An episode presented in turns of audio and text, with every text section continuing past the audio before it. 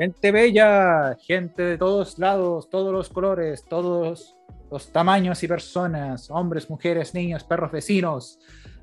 ¿Qué tal? Aquí estamos para lo que fue y será siempre el primer podcast de nuestra serie. Critiquemos todo. Y en este caso, hoy día vamos a. Hoy día estuvimos criticando todo sobre The Suicide Squad. No daremos más spoilers para esto porque está todo aquí en sonido, pero somos nosotros. Mi nombre aquí, yo soy Chris Freak, alias The World Critic, y estoy aquí junto a mi gran compadre, el único, el barbón, el sin igual, eh, Nacho Bataller de la Cruz Cross. No, mentira. Nacho Bataller, el más barbón. Así es, eh, primer podcast. Intentamos, no se nos ocurrió antes hacer uno, pero ahora estamos aquí. La pandemia no, nos permitió hacer uno, comentando todo sobre The Suicide Squad, la última película de DC dirigida por James Gunn. Eh, el capítulo estuvo bueno, estuvimos hablando de harto, pero eh, que la gente y la audiencia esté preparada porque no solamente vamos a ir, solamente se habla de lo que fue la película. Vamos, la spoileamos completa, pero también nos vamos en, en pequeñas, nos vamos por las ramas y discutimos sobre hartos tópicos y experiencias eh, personales, así que no eh, creo yo que le va a gustar a la gente que eh, quizás venga a escuchar sobre la película, pero, pero quizás encontrar con otras cosas también. Así es, somos dos personajillos dentro de la vida, dos amigos que nos hemos juntado a hablar. En un momento, el eje central era de Suicide Squad. Y como bien mi amigo dijo, hablamos de Suicide Squad y de muchas otras cosas más. Así que este es un podcast fuera de lo común y espero que les guste mucho. Si, si les gustó este podcast, síganos en redes sociales. Yo estoy como Chris Freak y mi página de Instagram Reviewer-World Critic, página de internet donde subo reseñas casi semanalmente, y a mi compadre cuya, cuyo podcast también tiene a muchos personajillos que hablan de juegos, hablan de música en especial de música. Sí, este, en Instagram, sigan, eh, el mío es arroba bata-x24, pero métanse a Rock a la Vena la, eh, en Instagram, eh, página web, y si les gusta el rock y el metal, esa es su página. Y bueno, el podcast es El Recetario del Diablo, que está en Spotify y YouTube. Busquen Rock a la Vena TV y ahí está el podcast en video, y en Spotify es RALV, R-A-L-V Network, y ahí van a encontrar, bueno, también ponen el recetario en el buscador y va a llegar en Spotify igual. Así que ahí se habla, claro, mayoritariamente tengo invitados a, a bandas y artistas musicales chileno, así que para que le vayan a echar una ojeada. Así que habiendo dicho todo sobre eso, también los invitamos a que nos sigan aquí. Este podcast seguramente llegará a Spotify, seguramente llegará a algún lado donde puedan escucharlo ustedes. Así es. Así que díganle a la gente que le dé su seguimiento, su dedito para arriba, no para abajo, por favor, porque se pudre el planeta si nos damos tanta negatividad. Recomiéndenos si les gustó el podcast, recomiéndenos qué quieren hablar, de qué quieren que hablemos y eventualmente no los escucharemos porque escucharemos lo que salga en pantalla con los estrenos que tanto nos han gustado como de Suicide Squad. Dicho eso, vamos al podcast. Vamos. Ok. Eh, igual creo que debemos pensar en un intro, pero ¿para quién, quién necesita un intro? um, sí, no. ¿Quién? Sí, ¿quién necesita un intro? O sea, Estamos empezando. Para todos que nos escuchan, mi nombre es eh, Chris Rick, apodado dentro de las reseñas como World Critic, y aquí tengo a mi compadre, el caballero, el mismísimo, eh, eh Nacho Bataller. Y don Ignacio, preséntese a la audiencia. Muchas gracias por, por invitarme. No sé si ya hayáis grabado podcast antes o no, pero, eh, pero gracias por la invitación. No, yo creo Estamos buscando una oportunidad para hacer esto y finalmente lo estamos haciendo. La primera vez en que se hace el podcast, así que yo creo que vaya a ser un personaje más recurrente. Yo creo que si de, hacerse sería un personaje eh, clave cuando se trate de mm. películas y series. Eh, tenía pensado también en conseguir a, a otro amigo, pero eh, creo que la única persona que tiene aquí la expertise para hablar frente al, a un micrófono y conversar de temas similares a los que yo converso, eres tú, así que sí. La propuesta está muchas gracias. Eh, es sorprendente que no, no, haya ocurrido antes, porque creo yo del 2000, se puede decir con seguridad del 2016 hasta 2019, que fue antes de la pandemia, que creo yo que con la, con la persona que más fui al cine más que mi mamá, más que amigos del colegio fue contigo y no se nos ocurrió hacer esto antes, así que. Pero bueno, ya lo estamos haciendo. Ah, sí, ahora es una realidad. Caballeros, esto es una realidad. Sueño hecho verdad. De la fama salimos al éxito y ahora somos simplemente unos cracks. Sí, y, y, qué, y, qué, y qué, buen, o sea, qué buena película para partir. Porque hay harta historia, hay harta historia acá. Sí. Miren, para tener en contexto, damas y caballeros, estamos aquí hoy en agosto de 2021. Han aparecido muchas películas, o bueno, varias, dentro de las cuales tenemos a Black Widow, que tristemente está con problemas legales en estos momentos con la señorita Johansson y su contrato, que en paz descanse con Disney. Eh, Salió en verano. Salió. ¿Qué salió? Eh, Eh, en marzo la, el corte de Snyder de la Liga de la Justicia. la Snyder Cut, que todo el mundo Sí. estaba esperando. Sí. Eh, Godzilla contra Kong, Godzilla contra Kong, dentro del Mortal Monster. Kombat. Mortal Kombat también. Las La series. Las. ¡Ay! la nefasta Space Jam. Sí, la nefasta Space Jam. Es que básicamente yo he, yo he visto un par de reseñas para ver, para ver y resúmenes como críticas QLS que básicamente han dicho, eh, viejo, es una película en la cual no se juega básquetbol. Es una película de todo excepto básquetbol. Son, son casi tres horas de película y a la hora y media recién están empezando a jugar básquetbol. En la antigua Space Jam empiezan a jugar básquetbol a los 30 minutos porque llegan. Porque llega, o agarran la pelota de básquetbol, llegan a los 30 minutos y dicen, ¿sabéis qué va? Vamos a jugar contra ustedes básquetbol. Porque ustedes nos quieren esclavizar. O incluso a los 5 o 10 minutos que sale eh, Michael Jordan chiquitito y su papá le dice, Ah. no, oye, sabí las tantas series de, Marvel. de Marvel que han salido, WandaVision, Ujú. Ha habido harta crítica con WandaVision, que es mu- Yo, yo de ahí tengo, también tengo una opinión eh, con, con WandaVision. Creo que eh, los rumores un poco arruinaron la serie cuando la serie no es mala serie, pero tanto rumor que terminó siendo falso que como que la gente se crea mucha expectativa para algo que no era. claro. Creo que eso le hizo daño. Pero, a ver, ¿cómo se llama el que hace The Vision?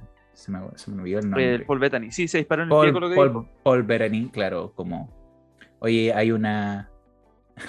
Hay un personaje. cameo. con- hay un cameo importante y todo el mundo. ¡Oh! ¿Quién puede ser? ¿Quién puede Y ser? era el mismo. Y era él mismo. Al- alguien con quien hubo alta chispa en, el- en, en escena, en el set. Jamás había trabajado con él. Y después era Claro. el mismo. Hasta incluso el propio director decía, Paul se metió en este cacho él solo, Paul Sí. suficientemente grande como para salir él solo. Siento yo que Falcon y Winter Soldier, a pesar que a ciertas personas no les gustó el final, fue la más parejita. Y después, bueno, después llega la maravilla de Loki que, que está por encima, muy por encima de las primeras dos.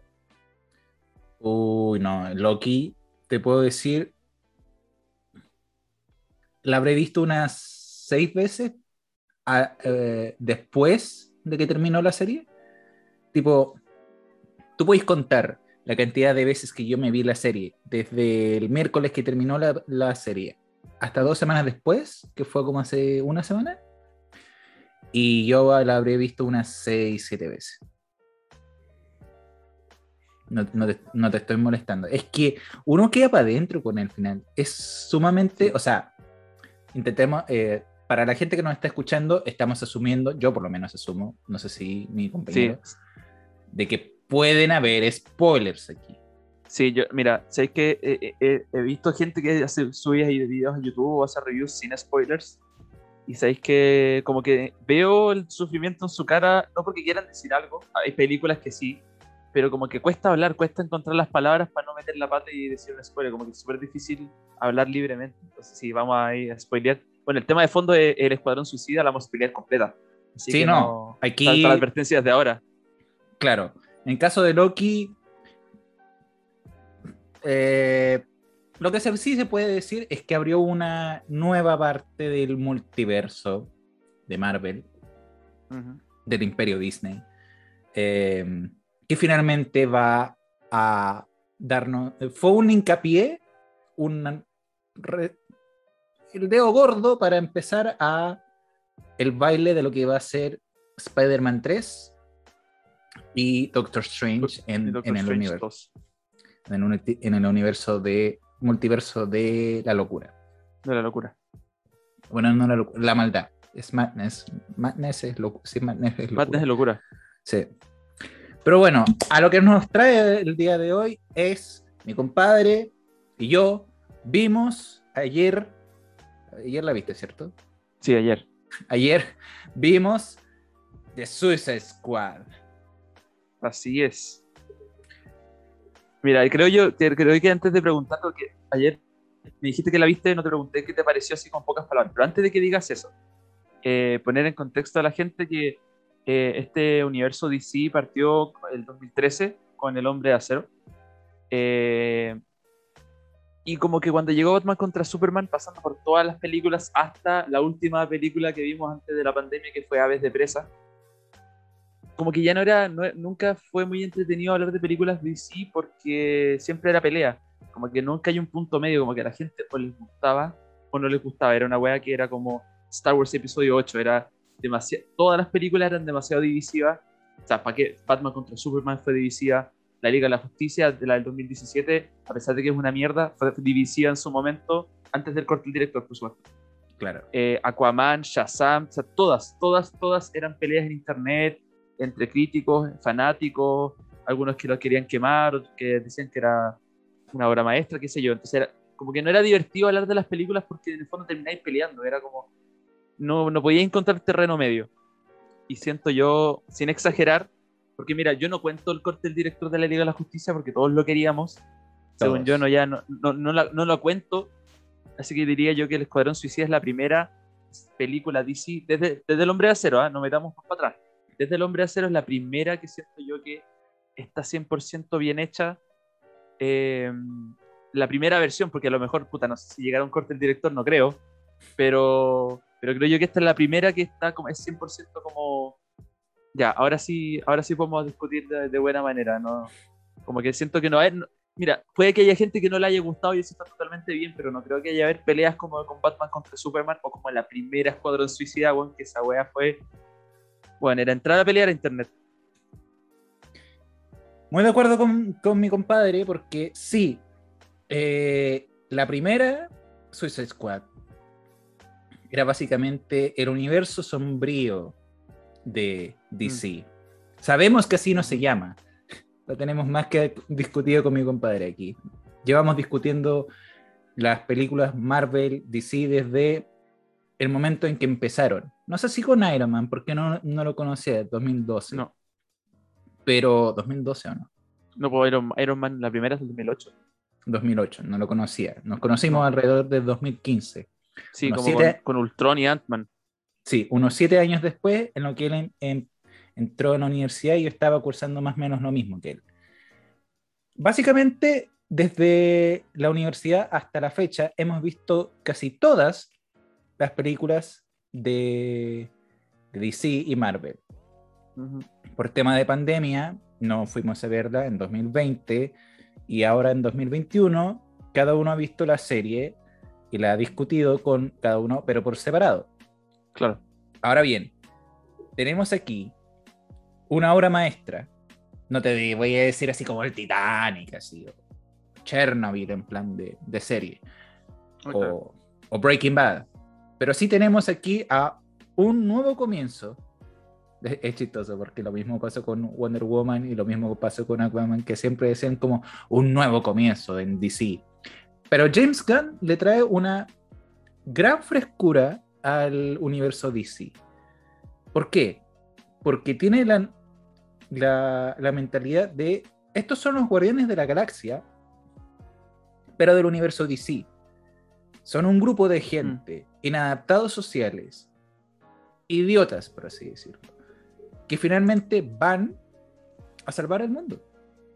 Eso hicieron Mm. en la primera película, pero les fue mal por el tono sombrío, la trama era eh, más eh, la gente, te digo, analizándola después con el tiempo. Tú sabes, yo también sé, que eh, saliendo de, de Suicide Squad 1, a mí me gustó la película. Tú me lo dijiste, me lo recomendaste en un momento, así como, loco, a ti te gustó, a ti te gustó, no me vengas con cuestiones, la analizaste después, a ti te gustó. Y yo, sí, con la mano corazón, sí, te digo que sí, analizándola después, par de años después, con la crítica en mano, con reseñas de, de internet. Finalmente me volví otro más del montón y dije, sí, es una película mala, que recaudó mucha plata, sí, porque es porque en su momento fue entretenida y, y trajo a la, a la, mesa un nuevo Joker, una nueva Harley Quinn. La primera vez yo creo que... La primera, la primera. La primera vez, sí, que Harley Quinn aparece en pantalla tipo actuada por una persona. Y de, sí. y, de, qué manera? Margot Pero mira, hay algo que quiero decir también que con lo que pasó con la primera Escuadrón, una semana antes del estreno de la... No sé, no, no sé si lo alcancé a discutir contigo, bueno, nosotros tengo un amigo que también lo conociste tú de la universidad. Eh, un saludo para el Félix, que llega a escuchar esto. Félix. Eh, me acuerdo que estaba almorzando con él y de repente en mi teléfono eh, veo una noticia que por las reacciones que había tenido Batman contra Superman, ¿cierto? Que no logró llegar al billón de dólares y la cuestión. Sí. Warner Brothers le, le, quita la película, le quita el Escuadrón Suicida al director que en ese momento es David Ayer, ¿cierto? Que ha dirigido buenas películas eh, tiene una con Jake Gyllenhaal que de policías que es más buena que la puta. Eh, le quitan la película y la mandan a una empresa de trailers, a una empresa que, que se encarga de cortar y editar trailers de películas para que edite la película completa. Y yo esa weá la leí, la weá la leí el lunes y la película se estrena el jueves. Obviamente el, el, cambio se había hecho hace rato, ¿cierto? Y nosotros, nosotros como menos mortales nos enteramos mucho después de, la, de lo que va a ser el mundo del cine. Pero, puta, yo dije, esta weá no es buena señal. No es buena señal para nada. Y sí, a mí me gustó la película y de hecho hasta el día de hoy me gusta, pero también acepto las críticas que, de la gente que no le gusta. Eh, pero, pero cuando yo me enteré de esa noticia y vi la película, y tú lo, se nota, se nota porque es demasiada. Bueno, a James Gunn siempre le gusta eh, poner música, pero la primera Escuadrón Suicida es, es, es canción tras canción, tras canción, tras canción, tras canción, tras canción. Está editada como que a la gente le gustó el tráiler de Escuadrón Suicida con la canción de Queen, con Bohemian Rhapsody, y el estudio dijo, ah, les gustó eso, entonces llenemos la película de canciones porque les va a gustar. No, no para nada. Y el que más sufrió, está claro, y hasta discutido hasta el día de hoy, fue Jared Leto, que le cortaron más de la mitad del material que había grabado para la película. Entonces por eso las escenas de, de su Joker no tienen, no tienen mucho sentido tampoco. Por eso, por eso como que la gente le encontró raro el, el Joker de Jared Leto porque no tuvo espacio para nada. las líneas estaban sin sentido, escenas mal cortadas. Era como... Como que no, sí, como que eh, me gustó la película que vi en el cine, pero entiendo por qué la basurean y por eso es que ahora, bueno, quizás no, no, con tanta potencia como con Zack Snyder, pero se está pidiendo el corte del director, porque David Ayer dijo, eh, mi versión de la película está, es mucho más larga y está. Y lo, y, y lo, ha, lo sabemos porque también lo ha respaldado eh, el mismísimo actor que eh, Joel Kinnaman. Joel Kinnaman, nuestro coronel Flag, Rick Flag lo ha dicho en redes sociales. Hay una Snyder, hay una David Ayer cut, un Ayer cut, director's cut de Suicide Squad. ¿Será interesante verla? Sí. sí. Quiero que la gente la vea sería, lo merece. Merece que, mm. eh, eh, aunque no sea parte del canon, mm. va a suceder lo que sucedió con Snyder Cut. Ojalá que sí. Y que salga. Y que la gente lo vea. porque, hay, porque es una buena película. Sí. Ahora, para que tenga ese vuelo. Sí, es que lo que le pasó a Zack con la hija y con todo el tema tenía una, tenía, había una motivación más grande también en comparación con lo que le pasó a David nomás. Eh, pero mira, y entrando ya a hablar de la, de la película James Gunn. Sí.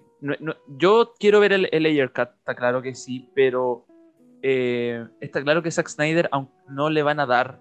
Porque el, el plan de Zack Snyder era hacer un, una historia en cinco películas, ¿cierto? Sí. Batman contra Superman eh, y. No, a ver, ¿cómo era? El Hombre Acero, Batman contra Superman y tres Ligas de la Justicia. Él tenía una historia de cinco películas. Eh, y obviamente ahora quedó como trilogía porque solamente está el Hombre de Acero, está Batman contra el Superman, le dieron el corte al director de la primera liga, pero no le van a dar más. Yo creo que Zack, no creo que Zack vuelva eh, a DC a hacer cosas. Eh, y yo no sé si lo discutí contigo en su momento, pero algo que me gusta a mí, algo que DC es mil veces mejor que Marvel, sí. Atención con lo que voy a decir. DC hace mil veces mejores películas animadas que Marvel. Marvel no tiene nada. Marvel va, se va a lanzar con Warif ahora esta semana, pero DC hace rato que la está rompiendo con películas animadas que son buenísimas. Eh, y, y, la gracia que tienen esas películas animadas es que toman historias de cómics, las adaptan tal cual. Podemos, podemos después hablar de lo que fue Killing Joke, que tuvieron que alargarla. No, no, una no obra, vamos a entrar a una hablar. obra maestra, sí. Eh, pero las películas animadas, ciertas películas animadas son secuelas de otras, tienen continuidad, pero la gracia es que adaptan una historia. Son distintos directores, de repente los Batman tienen distintos actores de voz, eh, cambian actores de voz, cambian elenco, guionistas, productores, y es lo importante es la historia y la ejecución de la historia y los personajes. En el minuto en que Zack Snyder se va, eh, yo lo que quería de ver de DC, no tienen por qué copiarle a Marvel. DC, Warner Bros. tiene todos los derechos de sus personajes, Marvel no. Marvel hasta el día de hoy está peleando por Spider-Man. ¿Cachai? Entonces, DC, pero DC tiene la oportunidad de hacer buenas historias, darle, mira, el director, este tal director quiere hacer una película de Batman eh, del futuro, dele. Da- da- no, da- no tiene que ser Robert Pattinson, no tiene que respetar la continuidad, no hay continuidad, DC, eso da lo mismo. Como que sigan el ejemplo de las películas animadas, simplemente denme una buena historia. No me interesa. Marvel está obligado a hacer un universo conectado porque no tenía el derecho ni de Spider-Man, ni de los X-Men, ni de los Cuatro Fantásticos. O sea, sus personajes más conocidos no los tenía. Y nadie conocía ni a Iron Man ni a Capitán América, entonces la única manera de hacer que la- a la gente le importaran esos personajes era hacer una historia así como serie de televisión gigantesca. DC no es necesario. DC no lo necesita. ¿Cachai?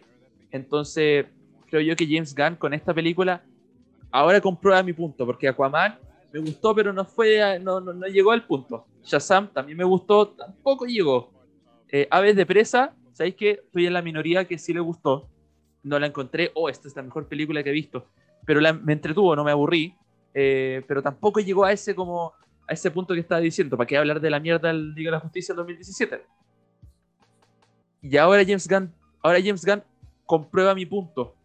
Y Zack Snyder lo comprobó con su corte del director. Si llega un director y dice, ¿sabes que quiero hacer esta weá con DC, con este personaje? El estudio debe decir, dele nomás, haga su visión, haga su versión de James Gunn, hizo lo que quiso. ¿Cachai? Porque la gente tenía miedo, no, James Gunn va a llegar con las sensibilidades Marvel y va a hacer una weá Marvel. No, esta weá no se nota que es Marvel. Esta weá es violenta, esta weá es sangrienta. Es como, el- es como los cómics del Escuadrón Suicida. Eh, y que ha comprobado que no tiene por qué conectarse. ¿Cachai? Esta es la misma continuidad de la primera Escuadrón. eh, la, la Harley Quinn que aparece en la película viene de Aves de Presa porque hay una escena que podemos entrar a hablar y me, me mostró que es la Harley que, vi- que la vimos en Aves de Presa. Como que tiene, respeta la continuidad, pero tampoco está amarrado de manos como lo son las películas de Marvel, donde Kevin Feige dije, o sea, Kevin Feige cuando escoge un director, yo creo que le dice, la película empieza aquí y la película termina aquí. Entre medio, haz la weá que queráis, pero la película termina aquí. Entonces el director entra como con grilletes, ¿cachai? Claro. A cambio que James Gunn está desatado. Y eso es lo que las películas DC tienen que hacer. No tienen que por qué buscar un universo conectado. ¿Cachai? Si quería hacer una trilogía, ya, pues las tres se conectan, pero no tienes que preocuparte de las cinco películas que vienen después o de las cinco que vinieron antes. Y esa es la gracia que tiene. Entonces, no sé cuál es tu opinión como concreta de, la película ya después de haberla visto ayer. Ok, aquí vamos a en- entrar en, en plan de apreciación y en plan de posibles spoilers. Así que si no quiere escuchar spoilers, vaya a ver la película. Está en los cines. Vaya con mascarilla. Lávese las Así es. manos. Respete la- las eh, distancias sociales. Y ps, por lo que más quiera, vaya muy temprano o muy tarde. No, pues muy temprano, por el toque que. Claro. No en ese, en ese sentido. Muy tarde, que vaya justo a. Si tiene, Ah, una, si, tiene, si tiene un cine a dos cuadras de su casa, vaya tarde. Si, Claro, tiene claro. si, si no quiere mamarse eh, Evitar a la gente. in- las filas interminables de gente por ver esta, pe- esta película, no vaya a las 5 de la tarde. Vaya temprano, apenas abra el cine, tipo 11, 12 del día. Pero como les decimos, estamos en pandemia, sigan los protocolos de seguridad. Ahora, dicho eso, es una película buena. Me gustó. Sí. Me gustó porque al momento de empezar, eh, te introduce de lleno a otro, o- otro problema que solamente pueden solucionar nuestros amigos metomanos inadaptados. Te trae con una cinematografía que al principio es lenta y de golpe, problema. Hay un problema, te presento el escuadrón suicida, tú tienes una bomba en el cuello, tú no cumples con mis, con mis cosas, con, con- con mis designios, yo siendo Amanda Waller, te exploto la bomba en la cabeza. Perfecto. Tus personajes, tus amigos son este tipo, este tipo, este tipo y este tipo. ¿Qué puede hacer cada uno? Lo veremos a continuación. Y llega, tan, taratán, Harley Quinn. Y Harley, tan despampanante como siempre, Margot Robbie, eh, besitos para Hollywood. La señorita, la, la señorita Robbie vuelve como Harley Quinn y sigue siendo la misma loca de siempre. Ya no tan desquiciada por el guasón, como vimos en Aves de Presa. Pero eh, el problema llega de lleno ya a los 15 minutos, no voy a decir mayor problemas de la trama, pero ya a los 15 minutos uno puede decir que esto se viene feo. En el sentido, esto es duro. La gente está empecinada a ver el, el Escuadrón Suicida muerto. Y todos los obstáculos que vienen a su lado también. Ujú. ¿Por qué digo eso? Porque la trama llega de fondo, llega rápido, te lo cuentan al toque. Lo que sí en- encontré que tiene mucho uso de, y de cierta forma llega a ser, no sé si molesto, pero igual como, como uno no lo podría ver venir, son mucho, pero muchísimo us- u- uso de flashback. Pero tiene, tiene un porqué. Y cuenta Sí, la Sí. y, y cuenta la historia bien después de lo que está pasando. No sé, está pasando un temblor. Ya, porque es ese temblor. Ocho minutos antes, rrr, flashback. Tiempo Mm. presente, ¡pum! Ujú. ¿Sí? Eh, las actuaciones yo creo que estuvieron bien. Los personajes que aparecieron, aunque muy fugaces algunos, eh, también estuvieron bastante sólidos. Trajeron de vuelta a, a Yondu del más allá de Marvel, de vuelta a esta película. Eh, utilizan un lenguaje fuerte, Sí. un- muy, muy fuerte. Ocupan muchos, muchos grabatos en internet. Jamás había visto yo a Viola Davis decir motherfucker en, en pantalla. Eh, mira, ¿podemos entrar a spoilearlo un poco? Ya. Yo quiero, yo quiero, yo no, en, en- películas de sí, bueno, es que, es que la, la tengo que contar igual porque es una película casi que diferente, pero eh, el corte del director de Zack Snyder de la, Liga, de la Liga de la Justicia a mí me dejó, estaba lleno de sorpresas, eh, era una película diferente que la que a mí me visto en el cine. Entonces, hartas veces me quedé sorprendido o choqueado con lo que estaba mirando. En esta película constantemente estaba siendo sorprendido y choqueado. Eh, eh, James Gunn logró ejecutar tan bien el concepto del escuadrón suicida que tú no sabías quién iba a llegar vivo al final de la película. Literal, nadie estaba exento de morirse. Eh, y aquí voy a decir el primer gran spoiler. Eh, cuando esta película se anuncia, todos creíamos que iba a ser, todos pensamos que iba a ser un reboot, un reinicio total de la, de de lo- del escuadrón. Hasta que confirmaron a Viola Davis que volvía como Amanda Waller, Margot Robbie vuelve como Harley Quinn, Joel Kinnaman vuelve como Rick Flag y Jay Courtney vuelve como el Capitán Boomerang. Estos cuatro son de la primera película, los mismos personajes, entonces eh, está en la misma continuidad de la primera Escuadrón Suicida. Entonces ya, ya, entonces no, no es un reboot. Eh, pero James Gunn en los primeros minutos de película mata al Capitán Boomerang. Y cuando esa weá pasa, es que quizás sea un personaje, es un villano de Flash, quizás sea un personaje mierda. Pero tú tenías el cariño de la primera película, porque si el weón estuvo vivo en la primera película, en ningún momento tenías miedo que se iba a morir. En ningún minuto hubo de la primera escuadrón, hubo un minuto donde tú pensabas que se iba a morir. Y nunca, nunca. Y eso es lo que siento yo que una de las críticas que yo le hago a la primera escuadrón, habiendo visto esta segunda, es que se llama el escuadrón suicida, pero en ningún minuto sentí peligro por ninguno de los personajes. Por ninguno. Ni siquiera por Rick Flag, que es un simple militar. Por absolutamente ninguno. Ni siquiera por Harley Quinn. Nada, nada. En cambio, en esta, yo tenía miedo por todos, incluyendo Harley Quinn. Por todos. Entonces James Gunn por, con la escena de la playa como, que te, lleva tu mente a decir ya, ningún personaje está libre de, hacerte sobrevivir al final de la película, ninguno. Solamente con los primeros minutos, solamente con la escena de, cuando llegan a la playa. Y eso yo lo que algo le aplaudo a él, porque de eso se trata el cómic, de eso se trata la serie del Escuadrón Suicida, siempre ha sido así. Entonces, no sé si el, el corte director de David Ayer tenía algo similar o más personajes muriendo, qué sé yo, no lo creo no creo. Pero, pero, pero esta cuestión, esto es lo que tenía que haberse hecho desde el principio. Ahora, siento yo que no es un tono alegre tampoco, no es que el buen haya traído el tono más de la, película, es igual es un tono oscuro. Es, es, un tono oscuro bien hecho para mí, porque los temas que se discuten, hay tema político, hay, tema, hay, hay nazis, hay temas eh, sociales, temas sociales, temas personales.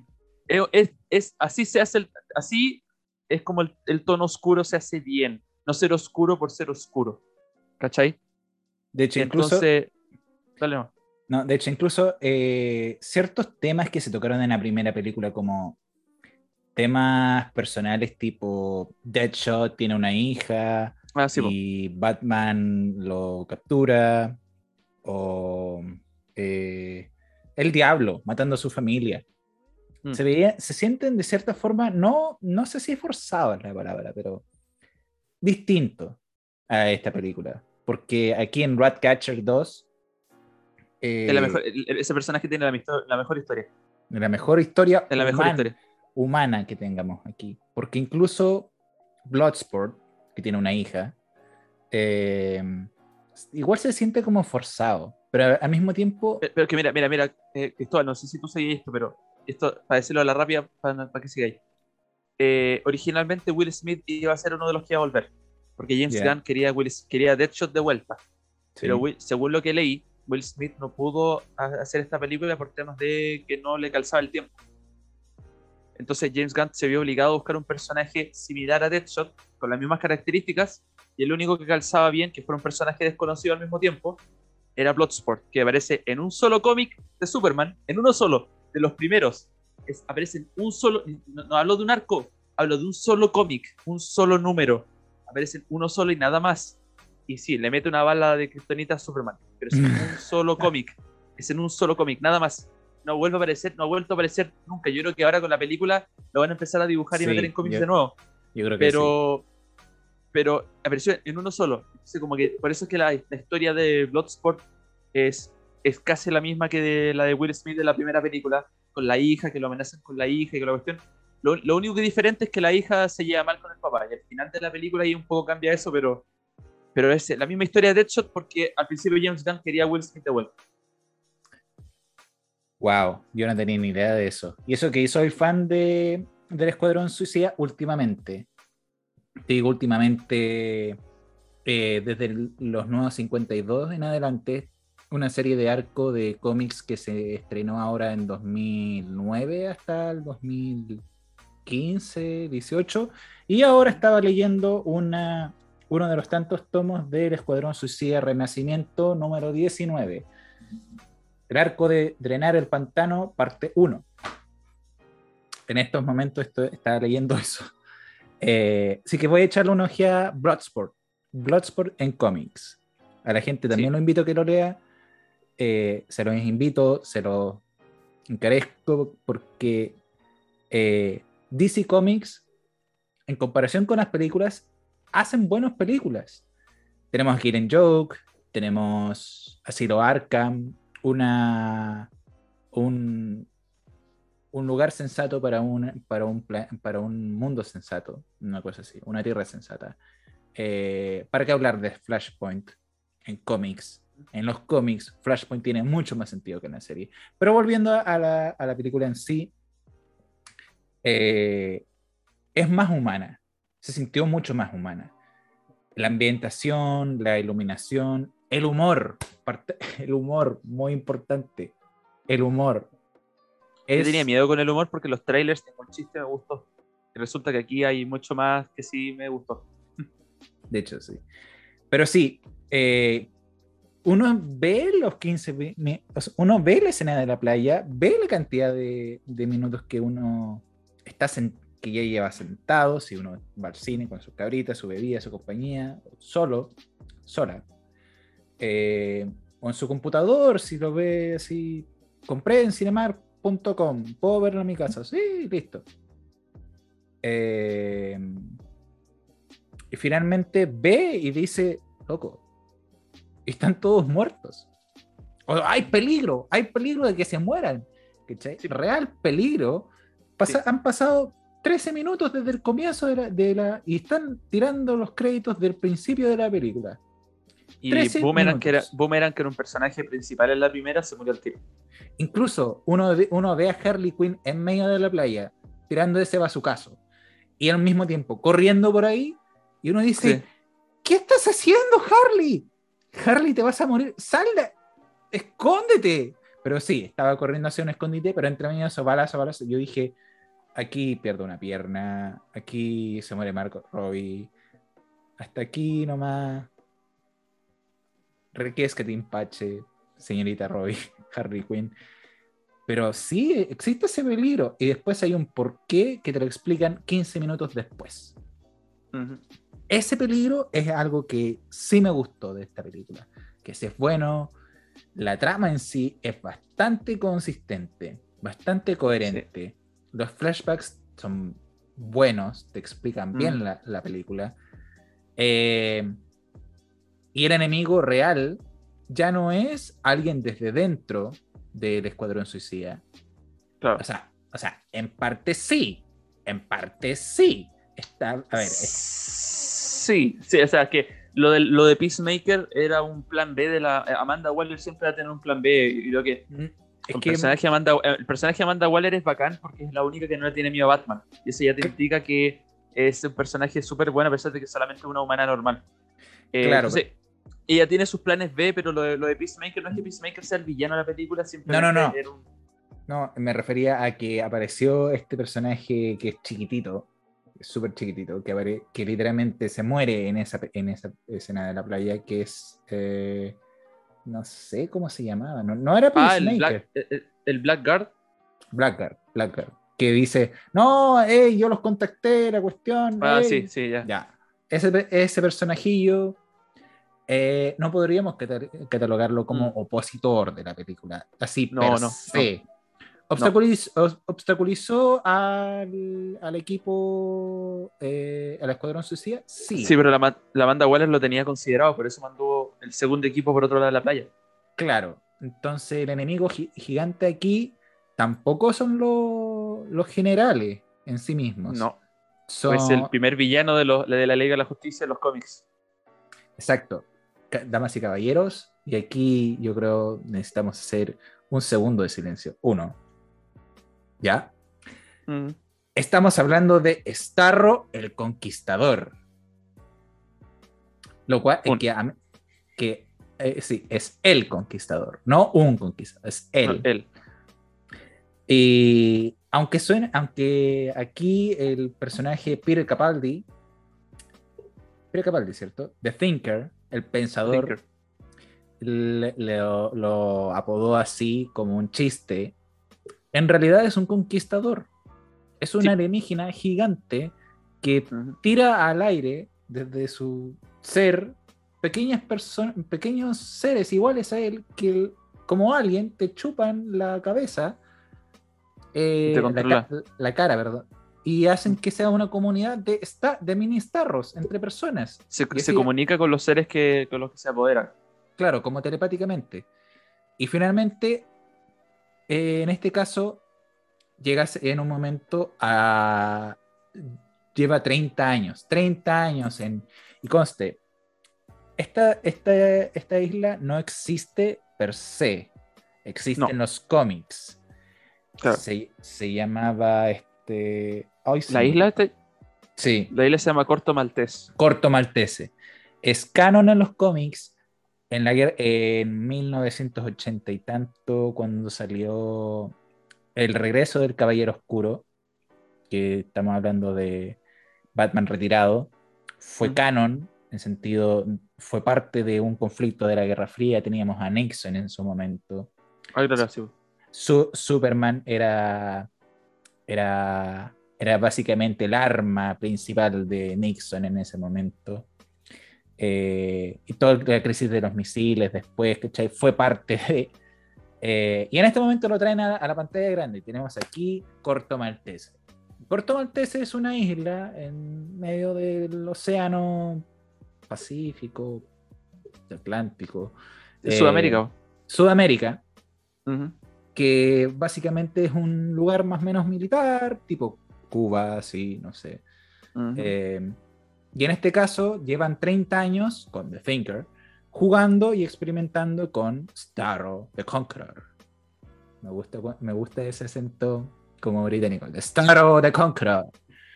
Eh, básicamente es Starro se libera en un momento, o lo liberan con, al momento de intentar de, Sí. de- de hacer caer la torre. Y básicamente es un buen personaje malo. Es muy bueno porque es una fuerza de la naturaleza gigante. eh, que sí, en sí mismo los personajes de la primera no podrían haberlo destruido. Ponte, No. a, pensar, ponte a pensar, hubiese traído, hubiesen traído a Deadshot, el loco hubiese necesitado un cañón gigante en- para mandarlo a la punta del cerro en el ojo. Mm. En el ojo, pero aún así no, no, no se pudo, no se podría haber hecho, ¿cachai? Entre todos, entre todos intentaron hacerlo. Un personaje que quiero sentarme a conversar ahora sí o sí, Polka Dot Man. Mm. Polka Dot Man se veía como un personaje pequeñísimo en los cómics. Sí, Ahora porque apareció- Batman de villano de Batman, ¿no? Sí. Apareció por primera vez dentro de los primeros cómics de 1937, poco después de eh, Joker, Gatúbela y Doctor. Hoy. no, Profesor Hugo Strange. Profesor Ah. Hugo Strange. Eh, Un personaje Bueno. también no, apareció más veces que Bloodsport, pero igual era un personaje malo que no duró mucho en los cómics, por eso los desapareció el tiro. Es que básicamente, claro, hizo, hacía lo mismo que en esta película, solamente que no con el trasfondo tan humano que le pusieron, que Mm. vamos a experimentar contigo y ahora puedes ver a tu madre todo el tiempo en todos lados. Claro. Ese fue un chiste que quedó en la película, yo creo, entre los guionistas y el director, y yo creo que lo hicieron de lujo, porque jamás habré visto a alguien tan. con tanto complejo de. de, de Edipo, diría yo. Sí, y, bueno, te- pero Polka Dot Man también termina siendo los mejores personajes de la película. Yo, esa es una cuestión que viendo los trailers tú no te la tragáis.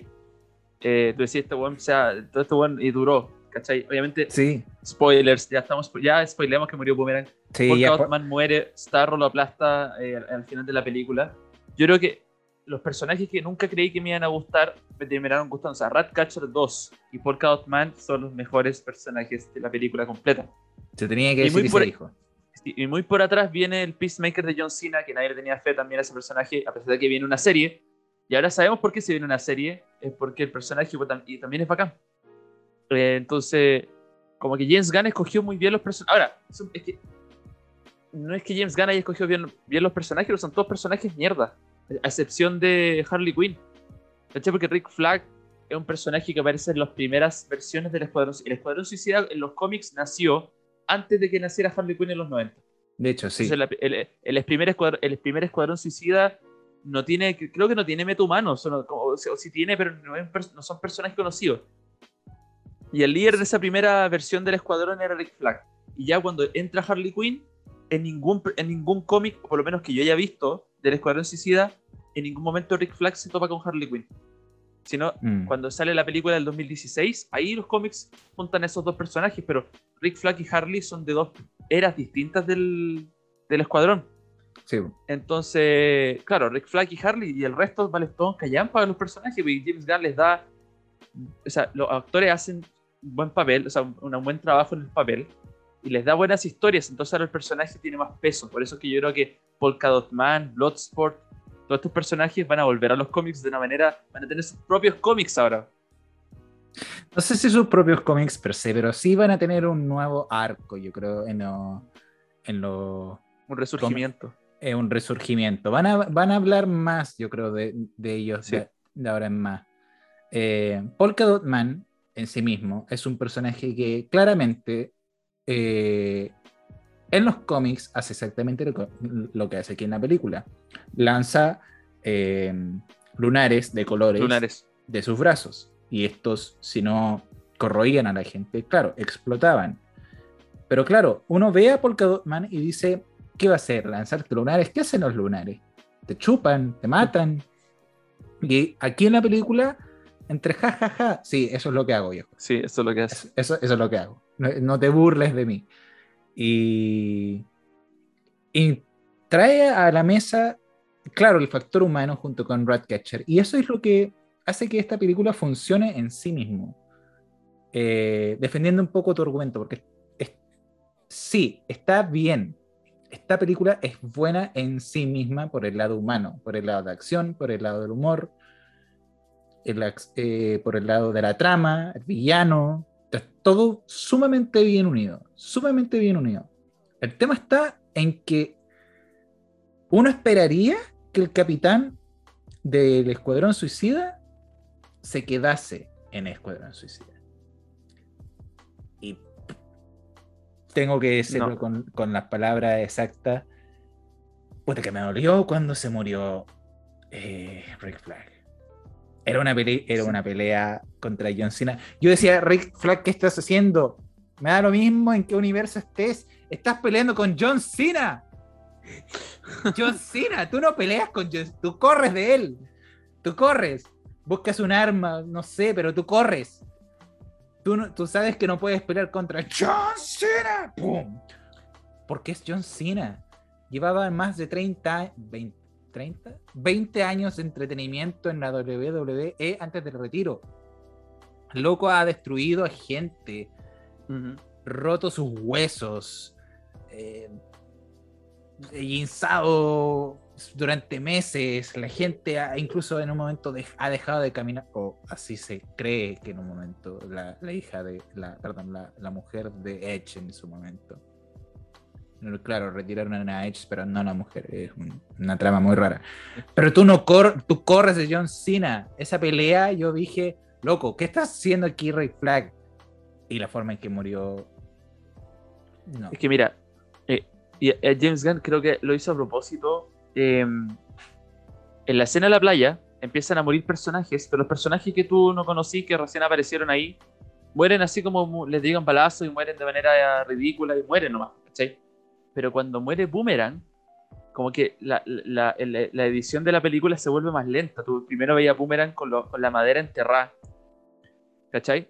Y la Harley le grita y se ve el helicóptero que viene atrás de él y le pone música y le pone como que la muerte de Boomerang tuvo mucho más respeto, tuvo mucho más como eh, fue mucho más sentida que la del resto, porque James Gunn sabía que Boomerang fue uno de los favoritos de la primera película. Entonces, como que, como que James Gunn ni, siquiera, porque James Gunn podría haber pisoteado la primera película, en el sentido de no hacerla canon o de burlarse de algunas cosas de la primera, y no, al contrario, porque para las muertes de Boomerang y de Rick Flag los hizo irse como de buena manera, ¿cachai? Como que, eh, como que eh, hay un respeto por lo que hizo David Ayer en la primera y James Gunn como que ya voy a matar a estos dos personajes de la primera película, pero lo voy a hacer de buena manera, no, no voy a faltarle el respeto a, los personajes y a lo que quiso hacer David Ayer con la primera película. Y sí, pues, o sea, lo de Rick Flag dolió y eso que. Mira, la primera vez que yo busqué Escuadrón Suicida, la primera foto que yo vi, no estaba Rick Flag. Yo no sabía qué era Rick Flag. ¿Cachai? Que en, la foto estaba el Rey Turón, Black Manta, Harley Quinn, Deadshot, eh, y no me acuerdo de otros personajes más. Pero no estaba Rick Flag, porque Rick Flag no salía en un cómic de Escuadrón Suicida hace como 20 años. Y resulta que la primera película lo presenta Rick Flag. En la primera película, igual es, es buen personaje, ¿eh? no tiene, no igual no es uno de los mejorcitos que están en la primera. Eh, y la actuación es buena y, como, que, como que me gustó el personaje, por eso es que le tenía cariño ahora en la segunda. Pero realmente yo no, es, esa es la cosa que James Gunn hizo, yo no vi venir lo de Boomerang y lo de Rick Flag, de verdad. No, yo creo que... Yo dije, este elenco gigante, es solamente, la mayoría de estos personajes van a morir, es carne cañón. Pero Boomerang y Rick Flag son como los estables, supuestamente, y no. ¿Cachai? Entonces, ese, en todo caso, no, no, me puedo quejar porque eso, si tú lees un cómic de la Escuadrón Suicida, eso es. Sí, pues. Imaginas, o sea, los personajes en el Escuadrón Suicida mueren a cada rato. El roster de personajes siempre cambia. Creo que la única que se ha mantenido, y eso es solamente por el nivel de popularidad del personaje, es Harley Quinn. Pero sí, el, re, el, resto es, el resto es carne cañón. El resto es. No sabéis si van a llegar al final del cómic o no. Y eso siempre ha sido así. Entonces, por eso siento que lo que le faltó a David Ayer era que en ningún momento sentí peligro ni por Harley, ni por Boomerang, ni por Deadshot, ni por ni nada, nada, ni siquiera por Rick Flag, que era un simple humano militar, que se podría haber muerto, estaban peleando contra una bruja que, que manda monstruos, y Rick, yo no sentí peligro por Rick Flag. Y resulta que ahora que está peleando con John Cena sí sentí peligro, ¿cachai, no?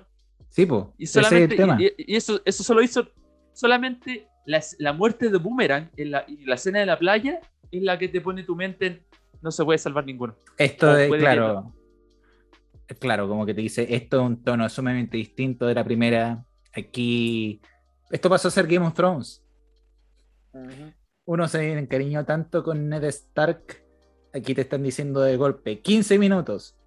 Yo creo que eso es un buen resumen. un buen resumen de la primera temporada. Eh, al final de la primera temporada, tú te encariñaste con Ned Stark.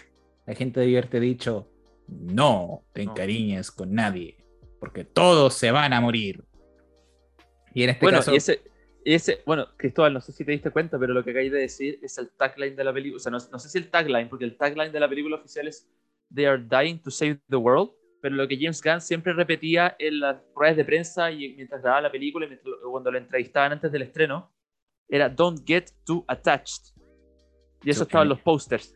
Eso estaba en los posters en los primeros posters, antes de que la película se cambiara de fecha por la pandemia, los primeros posters decían Don't get too attached, no te encariñes. Y nadie le tomó el peso a esa, esa frase hasta que la película se estrenó. Y sí, sí, pues porque aquí tenemos eh, un personaje muy querido en la primera película, en los cómics, porque pucha que aparece. Que, Cristóbal, ambos, ambos. Yo creo que antes de la primera película nadie conocía ni a Rick Flag ni a Capitán Boomerang. O sea, un fanático más fiel de los cómics, sí. Sí, el, extremo sí, pero el. pero ahora hablamos, hablando a un nivel general de la gente, claro, nadie conoce quién es. Yo soy, un fanático, yo soy un fanático extremo, pero de las películas y las series. Yo nunca había. Yo de Boomerang y de Rick Flag me enteré porque cuando anunciaron la película me puse a investigar. Por eso que sabía. Cuando entré a ver la primera Escuadrón en 2016, yo sabía algo, pero tampoco era que los conociera así como, oh, sí, personas que yo los conozco. Pero resulta que la primera película me hizo encariñarme a los dos porque fueron fueron unas cosas que quizás más boomerang que Rick Flag en la primera película, pero fueron buenos personajes, por lo menos en lo personal. Claro. Em, ahora volviendo, se me que se me fue un poco la idea. Eh, sí, pues uno, uno, piensa eso, pero al mismo tiempo todo, esto todo este tema, yo vi medio inverosímil, yo noté medio inverosímil, porque aquí me estoy yendo a otra tangente sumamente distinta, pero dentro de la película. Que es eh, Amanda Waller. Amanda Waller, la gran fucking Big Boss del Escuadrón Suicida, se pierde, se le pierde la señal y se duerme. Loco, se duerme. Se duerme en su oficina. Loco, tienes un computador enfrente, sin señal, que, de un escuadrón suicida que se supone que está a punto de, eh, hacer una misión que de irle mal, destruiría al mundo, o a América, y el sueño americano y todo eso, y te duermes. No, no, no me entra en la cabeza. Te juro que no, no, no, no puedo entender cómo alguien, no, como ella, no se desespera. Y justo, justo, justo, justo cuando destruyen la torre y, entre comillas, destruyen los datos del proyecto Starfish, que es Starro, eh, dice ya, ok, váyanse a casa. Da, no hay drama, váyanse, eh, cuídense mucho, 10 eh, minutos, 10 años menos de sentencia. Perfecto. Y hasta ese momento, ella, toda la película, estamos hablando de dos días sin señal con tu equipo, durmiendo. Yo estando, yo siendo Amanda Waller, estoy desesperado buscando señal de un satélite, la Guerra Fría, cables. Bueno, no me entra en la cabeza cómo no está y se desespera, ¿sabéis cuándo? Cuando le dicen, ¿sabéis qué más? Vamos a salvar el mundo porque tus, tus intenciones son una mierda. Claro. O sea, mira, no lo, eh, lo, encontré raro eh, conociendo el personaje, ¿cierto? Eh, pero no sé, yo creo que ella, yo creo que ella pensaba que si es que el escuadrón completo estaba muerto, a ella le da lo mismo. Eh, entonces, como que yo creo que se confió que su equipo iba a seguir sus órdenes y se durmió pensando que el resto del equipo iba a seguir como trabajando.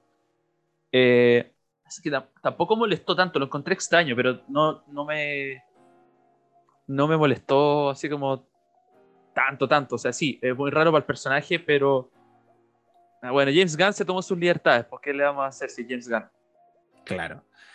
Pero, no sé, fue, eh, fue choqueante ver a alguien tan calmado, tan tranquilo, supuestamente, con, es con una mirada como de desaprobación, así como, eh, tienen que hacer esto, tienen que hacer esto, y posiblemente mueren. De, lograrlo, 10 años menos de sentencia, alguna pregunta, y aparece King Shark, mano. Y, y ella como, Sí, es tu mano. sí, hay que decirlo que, eh, bueno, mira, lo, voy a entrar, lo voy a entrar así de lleno nomás. Yo soy un gran fanático de lo que eran las series animadas de Superman, de Batman, eh, la original de los Jóvenes Titanes, de la Liga de la Justicia. Y cuando anunciaron la de Harley Quinn, no me tencó al inicio, los trailers no me vendieron la serie, pero resulta que empecé a recibir por todas partes que la serie es buena, que la serie es buena, que la serie es buena. No es Bruce Timm con Batman y Batman del futuro, pero es buena, es buena, es buena, es buena, bla, bla, bla. Y si ya sabéis qué más, estamos en pandemia, estoy encerrado, tengo más tiempo. Ya, Bob tiene dos temporadas, con suerte.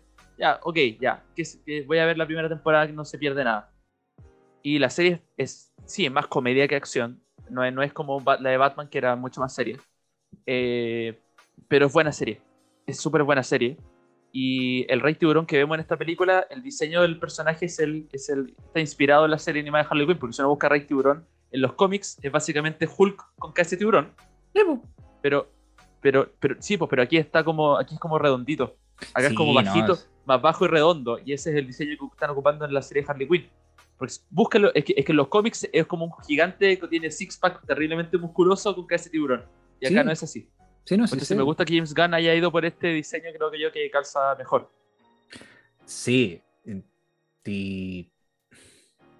Hay que decirlo a esta película no les sobran, no les, no les faltan, perdón, no les faltan em, personajes que te traigan humor a la pantalla. Todos, todos y cada uno de ellos son chistosos. Weasel es chistoso. Sí. Blackguard es chistoso. Incluso el personaje más serio de todos y el que aparece menos en pantalla, se, podría decir. Eh, el, mismísimo eh, Jabalina o el ah. o este tipo que hace que sea Yondu, este ah, el eh, Savant, Savant. Es chistoso. Todos son chistosos. Todos y cada uno de ellos. Star también es chistoso en, en un momento. John Cena, todos, todos y cada uno. Y aquí el mismísimo personaje de El Rey Tiburón se roba la película con lo tonto que es, con lo inocente que es, lo chistoso que es, y básicamente, eh, voy a decir lo que salió en una, en, una de, las tantas críticas y reseñas en, esta semana. Es Baby Groot, pero en Escuadrón Suicida. ¿Por qué? Porque es chiquitito, porque es chiquitito. O sea, es como Baby Groot por lo inocente que es. Mm. Pero a nivel de construcción de personaje como hecho así, esculpido y todo eso, el salto que dio contra Starro es Hulk. Sí, po. Es Hulk. Pero la, la idea del lenguaje eh, Starro is nom nom. Starro nom nom. Y la gente, bueno, eh, eso es Baby Groot. Nom nom. Y el otro es I am Groot. Es, es exactamente lo mismo. Sí.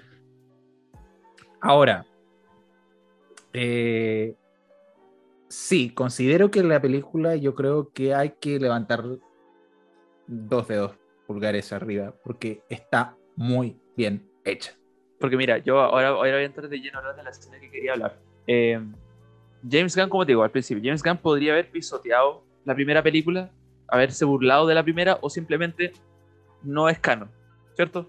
Claro. Pero resulta que la hace canon por el hecho de tener a Jake Curtin como Boomerang, eh, a Kinnaman como Flag, a Viola Davis y a Margot Robbie. O sea, la primera película es canon. Canon en el sentido que es continuación, ¿cierto? Claro. Eh, y resulta que hasta hace canon Aves de Presa, con una sola escena. Y un, solo, a- y un solo diálogo, de hecho. un solo diálogo, ¿cachai? O sea, eh, en la escena de la playa capturan a Harley Quinn, la tienen en un hoyo y le dicen que se ponga este vestido porque el, el- el ahora nuevo presidente que hizo un golpe de Estado la quiere conocer, ¿cierto? Eh, tienen una. eh, dejan la cagada con su noche de pasión y, a la- y cuando terminan, la Harley le dispara, ¿cierto? Sí. Y cuando, mientras el presidente se está desangrando, eh, la Harley le dice, ¿cómo era el diálogo? Era como, tengo que ser más selectiva con los pololos porque si encuentro una banderilla roja, así como una característica mala, tengo que matarlo, porque si lo dejo vivo, los ex eh, empiezan a matar a mis perros, empiezan a hacer cosas. Y está haciendo, a- a- o sea, si empezó a, a nombrar weas que hacen los gangsters. Y el Joker de Jared Leto es un gangster, ¿cachai? Entonces, si es canon, o sea, seguí siendo, haciendo canon el Joker de Jared Leto, ¿cierto? Ahí tenía una. Sí. Segunda, tengo que ser más selectiva con mis pololos y es como la actitud de la Harley de aves de presa. Claro. O sea, que en, una, en, un, en, un, en un solo diálogo, en una sola escena, ah, eh, no, hace, o sea, no, no ignora, sino que eh, esta Harley es una continuación de Escuadrón Suicida de la primera con aves de presa. Y lo hizo en una escena. ¿Cachai? No? Lo hizo en una escena. James Gunn no tendría por qué haber hecho. Sí, eh, ya, no hay, ya no hay continuidad en las películas de DC. ¿Cachai? Porque en- en- vamos a tener a Robert Pattinson como Batman y en la película de Flash vaya a tener tanto a Michael Keaton como Ben Affleck. O sea, la, ya no hay, no, hay, no hay continuidad. Ya es, es. Van a entregarle. Va a entrar un director. Oye, yo quiero hacer una película de Batman, pero no quiero a Robert Pattinson y tampoco quiero a Ben Affleck. Ah, dele nomás. Ya, eso ya es. Aquí manda el director. ¿Cachai? Aquí ya, ya se acabó lo del universo compartido. Ahora, aquí, aquí, aquí hay algo importante que me gustaría ver en el futuro. Por ejemplo, te voy a inventar eh, una película en solitario de. ¿Quién puede ser? Eh, película en solitario de. Ya, imaginemos Shazam 2. ¿Ya? Ok. ok. Imaginemos que Shazam 2, eh, en la pelea final de Shazam 2, empieza a quedar la zorra en una ciudad y la familia Shazam no puede ganar. Siento yo que a pesar de que el universo compartido ya no, ya no- DC ya no es un universo compartido, ya, ya no importa la continuidad como lo hace Marvel, eh, encuentro que debiese ser correcto que, que si es que Jonah está quedando en la cagada que apareciera la Liga de la Justicia. ¿Cierto? Mm, que, que sería lo normal. Si ya, eh, si, si la Liga de la Justicia ya existe en este mundo, claro. porque supuestamente la película del 2017 que vimos en el cine es canon, esa Sí. es la, esa es la canon, no la del el, el Snyder Cut. De todas maneras, hay un Salón de la Justicia, porque en, la- en las dos películas lo del Salón de la Justicia se hace, ¿cierto? Que el, el Bruce Wayne dice que la mansión Wayne quemada se va a transformar en el Salón de la Justicia. Ah, sí. ¿Cachai? Como que me gustaría que en el universo DC, ya, ok, no, no, estamos, no es Marvel, no, las películas no se conectan como Marvel, pero si la Liga de la Justicia ya existe, encuentro yo que sería, eh, me gustaría que, si tiene que aparecer, si en una situación que amerita la Liga de la Justicia, que aparezca la Liga de la Justicia. ¿sí? Porque, por ejemplo, acá con Starro, claro, era una, era una isla y está aislado, entonces es normal que nadie se entere lo que está pasando, ¿cierto? Claro. pero si llega a pasar algo de proporciones colosales, que sí, porque aparezca la liga. Y no tiene por qué ser Ben Affleck o Gal Gadot, pueden ser completamente otros actores, me da lo mismo, pero tiene que. Si ya la liga es canon. Claro. Eh, pero James Gunn hizo canon dos películas que no necesitaba hacer canon y lo hizo. ¿Cachai? Entonces, eh, como que. Ahora, volviendo de mi, de mi desviación, como que James Gunn puso su visión del- de lo que era el Escuadrón Suicida en pantalla pero no dejando de lado la primera película y Aves de Presa. Y eso es lo que le aplaudo más. Hizo todo. Hizo todo bien. ¿Cachai? Te dio un poco de continuidad. De continuidad pero la justa y necesaria. La justa y necesaria, ¿cachai? Porque el personaje de Harley Quinn, tú la veis, cuando mata al presidente, tú la veis llorar. Y esa es la Harley Quinn de Aves de Presa, weón. Y no tenía por. Aves de Presa ni siquiera le fue bien a la película. No tenía por qué hacerla. O sea. canon. O sea, plata, estoy hablando en plata. Estoy hablando en plata. Ah, ya, ya, sí no tenía por qué hacer, no tenía por qué darle continuidad, ¿cachai? Podría ser una Harley Quinn eh, totalmente nueva, ¿cierto? Margot Robbie siendo el personaje, pero una Harley que, que Harley, nomás que estuvo presa por mucho tiempo. No tiene por qué. Y, y, lo hizo, y de hecho, cuando la Harley aparece en el helicóptero en la primera parte, dice: Me pillaron en un banco. O me, arrestaron por, me eh, arrestaron por lo que hice en un banco. Y eso te iba a decir. asaltó un banco. ¿Cachai? Entonces, con, con diálogo, si no tiene por qué ser un flashback, no tiene por qué haber una escena post créditos que conecte las cosas a lo Marvel. No, DC ya no necesita hacer eso. Sí. Pero, pero se agradece un poco de continuidad. O sea, un poquitito, lo justo. No tiene por qué ser niveles Marvel donde, bueno, sin continuidad Marvel no es nada. Aquí, aquí, aquí no es necesario. Aquí, a ver, a ver, mira, hiciste esa cara. Espera, espera, espera, espera. espera. Si, si, el universo Marvel no existiera, ¿iría al cine a ver una película que se llama Ant-Man? Me preguntaría. pagarse 6 lucas. 6.500 pesos por ver Ant-Man. No, yo no. Yo por lo menos no. Mira, yo me preguntaría primero quién rayos es Ant-Man. Tengo otra, otra palabra para no decir rayos, pero. ¿Cachai? o sea, a lo mejor te llamaría la atención porque es Marvel, pero ¿al cine? A ver, ¿Ant-Man? Claro. Ahora, claro, saquemos de, saquémonos, saquémonos de la cabeza, claro, que hay un personaje que se llame. Es que sería lo mismo, ponte tú, con eh, Joker. Joker de Joaquín Phoenix y Todd Phillips. Joaquín... El personaje tiene 80 años, pues, Cristóbal. Sí, pues, pero tiene su peso. A lo que yo voy es... Que mira, que mira, Batman puede tener un universo cinematográfico solo. Sí. Ya ha habido tanta película y tanta cosa de Batman que Joker se vende solo también. Ya, pero viejo, escúchame. En un momento llegaron ellos dos a Warner, ¿ya? y dijeron, tenemos esta idea de película. ¿Ya? Se trata de un tipo X que es básicamente un tipo que tiene problemas para eh, estar en la sociedad. Es raro, se ríe por cosas que no debería reírse la gente normal. Eh, y básicamente le gusta ser comediante y la gente le pega, lo maltrata y llega un punto en que finalmente se vuelve un, un, un ideal para una ciudad en decadencia. Y es, todo esto pasa en ya, Ciudad Gótica. ¿Ok? Ciudad Gótica. De no llamarse el Joker, o Joker, la película, o el, o el Risas, como decían en, España. El Coringa. El Coringa en Brasil. No, pero tú, tú me habías mandado otro que era mejor. Me habías mandado por WhatsApp, me habías mandado uno que era como el no sé si era el concha de su madre. No, ¿cómo era el, No me acuerdo, pero era uno que yo te mandé a ti. Tú dices, no me mandé más esta weá. no, me acuerdo, no me acuerdo ya, pero, pero bueno, se entiende. Sí, no, o sea, si tú le sacáis Joker, eh, se llama el, hombre que ríe. El hombre que ríe. ¿Cachai? De hecho, así lo dijo en un momento Joaquín Phoenix. Si no pusiésemos Joker o no pusiésemos a Bruce Wayne en la película. Si no fuera gótica, si fuera una ciudad real claro, si no fuese gótica, una ciudad real, ¿cachai? Se llamaba El hombre que ríe. Y la película se hubiese llamado The Man Who Loves. Punto final. No y hubiera sido una película que no, no, hubiera hecho un billón de dólares, sino que hubiera sido una película eh, que todos catalogarían como hasta cinearte. ¿Cachai? Es un drama que está hecha para ganar Oscars, ¿sabes? y ganó un Oscar, de hecho. sí, pues, pero, pero uno no asocia Oscars con películas de cómics. Claro, entonces va y no sé, podría haber sido Atlanta, Chicago, eh, Seattle, ponte tú, eh, haber sacado a Bruce Wayne de la película, haber dejado a Arthur Fleck y todo lo que es la película en sí, la película funciona igual, ¿cachai? Sí.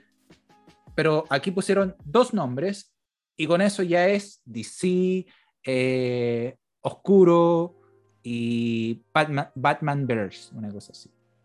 Mira, mira yo lo, que le aplaudo, antes de volver al escuadrón, yo Ajá. lo que le aplaudo a Joker, me acuerdo el día que la fuimos a ver, Sí. porque yo me acuerdo que la fuimos a ver una semana antes del estallido social.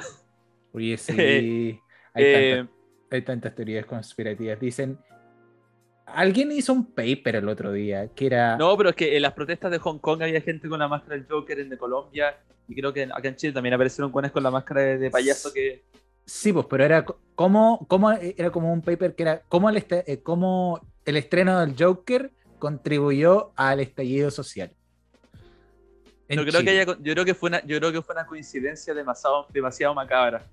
Es, como una coincidencia demasiado grande, porque no creo que la película haya provocado la- los disturbios, no, no es así, pero, pero, pero que se estrenara tan cerca de lo, que, de lo que nos pasó a nosotros, o sea, se estrenó al mismo tiempo de lo que estaba pasando en Colombia y en Hong Kong, y una semana antes de que nos tocara a nosotros. Entonces eso fue demasiado extraño. Te queda ahí. Pero, mira, lo que yo le aplaudo a la película es que antes de la ver la película, yo me acuerdo que están. Mira, yo estaba, en- eh, cuando se anunció la película, estaba dentro de los que estaban en contra, porque yo decía, no es que yo diga que el Joker de Jared Leto es el mejor de todos, no para nada, todo- yo creo que todos son, son diferentes y buenos en sus propios. Para mí, estos son todos buenos, como que porque cada actor le da un, su toque. O sea, a mí me gustan todos por igual, ¿cierto? Nicholson, César Romero, Mark Hamill, Heath Ledger, cada uno le pone un poco de lo suyo y es un Joker diferente. Mm. Entonces, como que yo no los comparo. Yo estaba reclamando por Jared Leto porque siento que lo que le pasó en su película fue una injusticia. Es como, señor Cristóbal Riquelme, usted va a ser James Bond, eh, no va a ser nuestro próximo James Bond. Tú, eh, bien, bien, bien. Se estrena tu película y resulta que te editaron como el hoyo tu escena, te dieron un diálogo como el pico eh, y la película está mal cortada. ¿Qué, qué opina la gente de tu James Bond? ¿Cachai, no? Y, y por pega que no fue, no es tu pega editar la película, si director, no es tu pega editarla, no es tu pega editar el, eh, escribir el guion, quizás tú lo leí y podías hacer una, algunos cambios lo podéis comprar con el director, pero no es tu, no es tu pega, no es tu, tu desarrollar el personaje, pero no es tu trabajo. Entonces Claro. yo encontré que era una injusticia que siguieran adelante con otro Joker cuando el de Jared Leto todavía no se redimía, ¿cierto? Por eso agradezco también la escena que le dieron en, la- en el corte de Zack de la Liga de la Justicia. De hecho, Eh, sí. Pero me cambió un poco la mente cuando, eh, no sé si creo que fue el presidente de DC Films, que lo detesto con mi vida, pero bueno, se pegó un comentario bastante bueno que nuestras películas van a ser como las, como las películas animadas, como que vamos a intentar a, eh, que, te- contar buenas historias más que hacer un universo cinematográfico. Y como, ok, Mm. las películas animadas DC son buenas y funcionan de esa manera, como que eh, es prioridad hacer una historia buena que conectarlas. Entonces, ok, ok. Y de repente sueltan el, el test, no sé cómo se dice en español, la prueba de test screening. Es como la prueba, mm, Ah, sí. es como- ya, sí, sí, sí, sí. el sí. test, test, como el testeo del, del, del, del traje y el maquillaje puesto por primera vez. Que ese fue como, el- ni siquiera fue un teaser, es un video que dura como, ¿cuánto? ¿30 segundos, un minuto? Sí. Donde está sonando una canción y está Joaquín sin maquillaje y se pone, empieza a poner el Joker como, y el efecto es muy bacán con la cámara. Ah, Se empieza sí, a poner el-. El maquillaje encima y cuando el, el video, el- la edición hace un corte y está con el maquillaje puesto.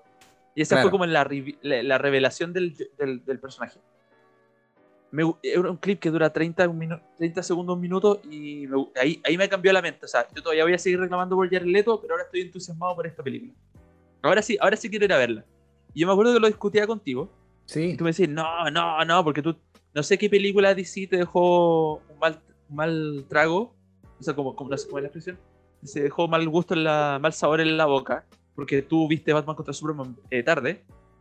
Pero Sí. no, sé, no sé qué película fue que tú decís, no, esta película Joker va a ser mala. Y te decía, pero bueno, el Todd Phillips dijo que va a sacar ideas del cómic Joker que tú tenías en tu velador. No sé si sigue ahí. El cómic de Dark Label. El cómic que se llama Joker. Ah, sí. ¿Tú lo tenés? sí. De Brian Azarello, sí. tú, el Todd Phillips va a sacar cosas de Taxi Driver, la película de De Niro, va a sacar cosas de acá y va a sacar ideas de este cómic que de Joker que tú tenías. Y tú todavía, todavía no, todavía estás ahí como, no, esta cuestión no, esta cuestión no, esta cuestión no, hasta que la fuimos a ver y cuando salimos de la sala tú estás ahí con una sonrisa de oreja a oreja. Sí, sí, ahora sí, ahora, ahora sí. sí. sí. ¿Cachai? Entonces Ah, como a que...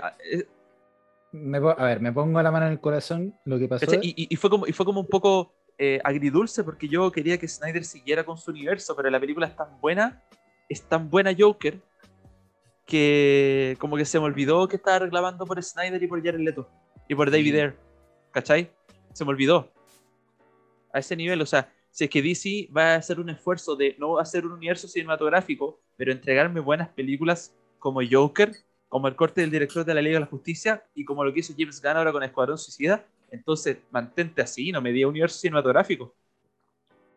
Yo le tengo harta fe al Batman de Pattinson por eso mismo. A ver, el tema está en que para esa película, y para ir cerrando un poco y volver a eh, Suicide Squad, eh, yo le tengo un gran respeto, un gran cariño, y nos hace mucha falta eh, Heath Ledger, que en paz descanse. Sí. Eh, su interpretación en la película de The Dark Knight del año del 2000 de la corneta eh, es magistral. Bien dado ese Oscar póstumo y le debieron haber dado 10 más en los años por venir, por, re- por trayectoria, por actuación, por lo que sea. Eh, fue un buen actor en esa película. Y marcó un antes y un después en Joker en las películas animadas.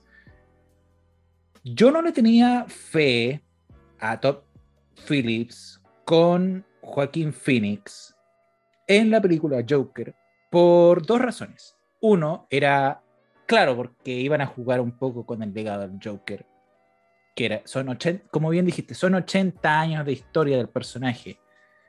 Eh, Claro, y, y para qué estamos con huevos? Si hay hartos cómics que explican el origen del Joker, no es que el, el origen sea. claro, cada autor claro. tiene su origen, como que no tiene un origen definido y como que la, eh, la- eh, casi todos evitan contar el origen del Joker y aquí se iban a atrever, por eso creo yo tenía un poco de miedo. claro, un poco de eso.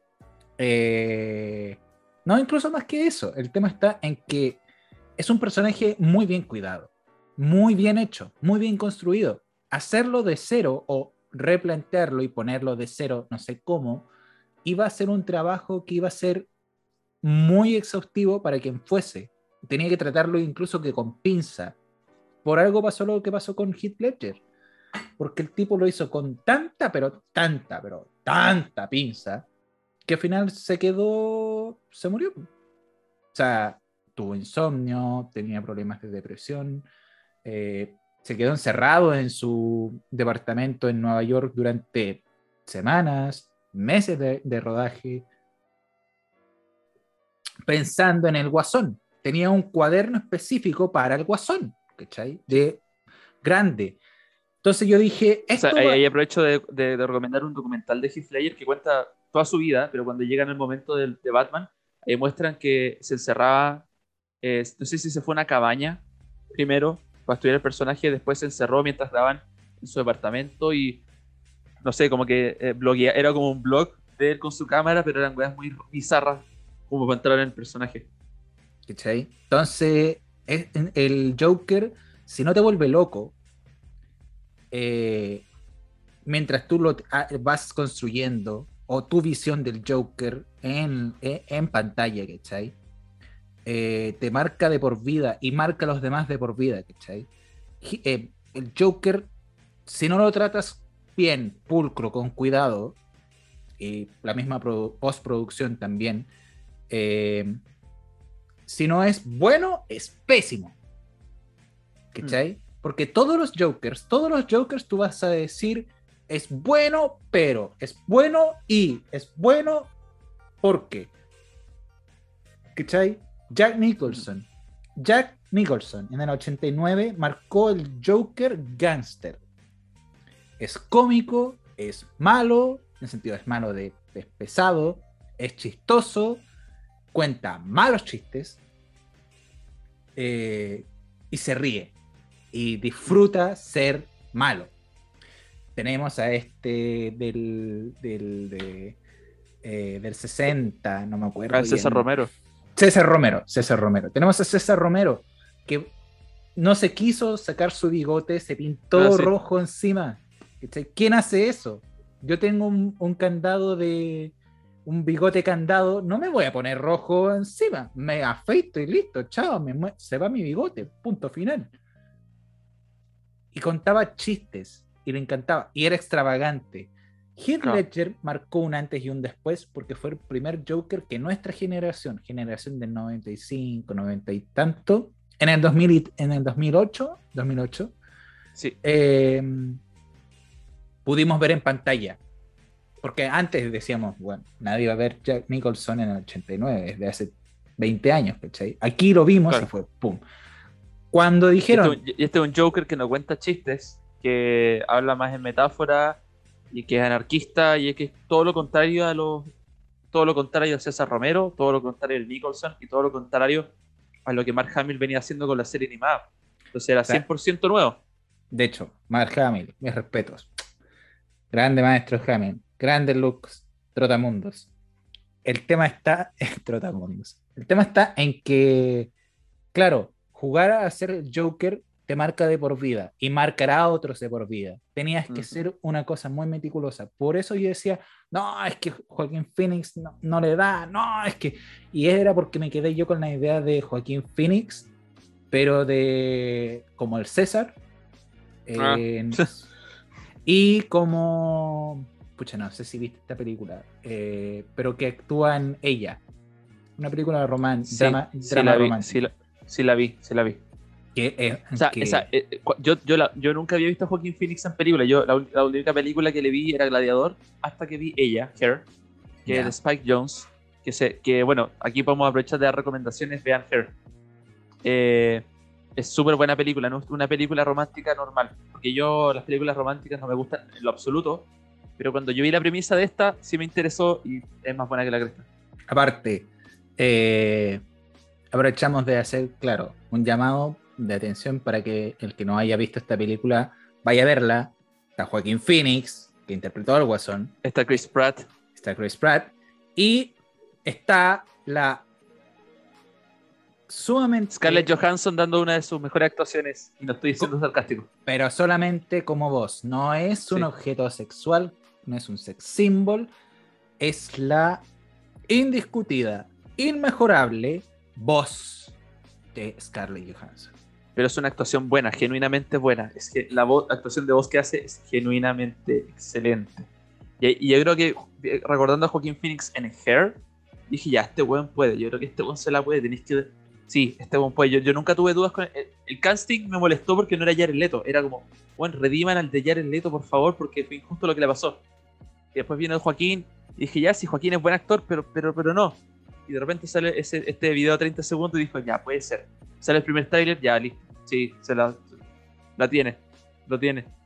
Yo, claro, No hay- yo, yo hasta el final, hasta que vi la película, yo no lo quería creer. No lo quería creer. Yo no lo creí hasta que vi la película. Y el segundo punto, yo creo que también fue porque yo le tenía, y volviendo al primer punto, yo le tenía un gran cariño al Joker de. de. Heath. de Heath Ledger y estaba un poquito, un poquito más entusiasmado con el de Jared Leto. Y estuve muy, sigo hasta el día, muy enojado, muy molesto, no enojado, molesto con Warner y lo que hicieron con el Joker de Jared Leto. Hashtag Jared Leto Joker Justice porque merece justicia. Justice for Jared Leto's Joker. Yo creo que, mira, antes de. Ahora sí podemos entrar de lleno. Te voy a dar el medio pase para volver a Escuadrón Suicida. Mm. Porque ahora que eh, DC eh, va a abrazar. Bueno, lo del multiverso no. No, para mí DC, las películas DC no es que vayan a abrazar el multiverso, sino que simplemente van a ser directores y hacer una serie o una película, simplemente contando una buena historia, sin restricciones, sin Claro. necesidad de, oye, es que estamos preparando la segunda Liga de la Justicia, así que no podía hacer eso. No, no. Aquí una nueva película de la Liga de la Justicia puede llegar en cualquier minuto. Como que no hay- no- ya no hay que construir nada, no es como Marvel, que para, para llegar a una película Avengers necesitáis como 10 películas. No, aquí ya no es necesario.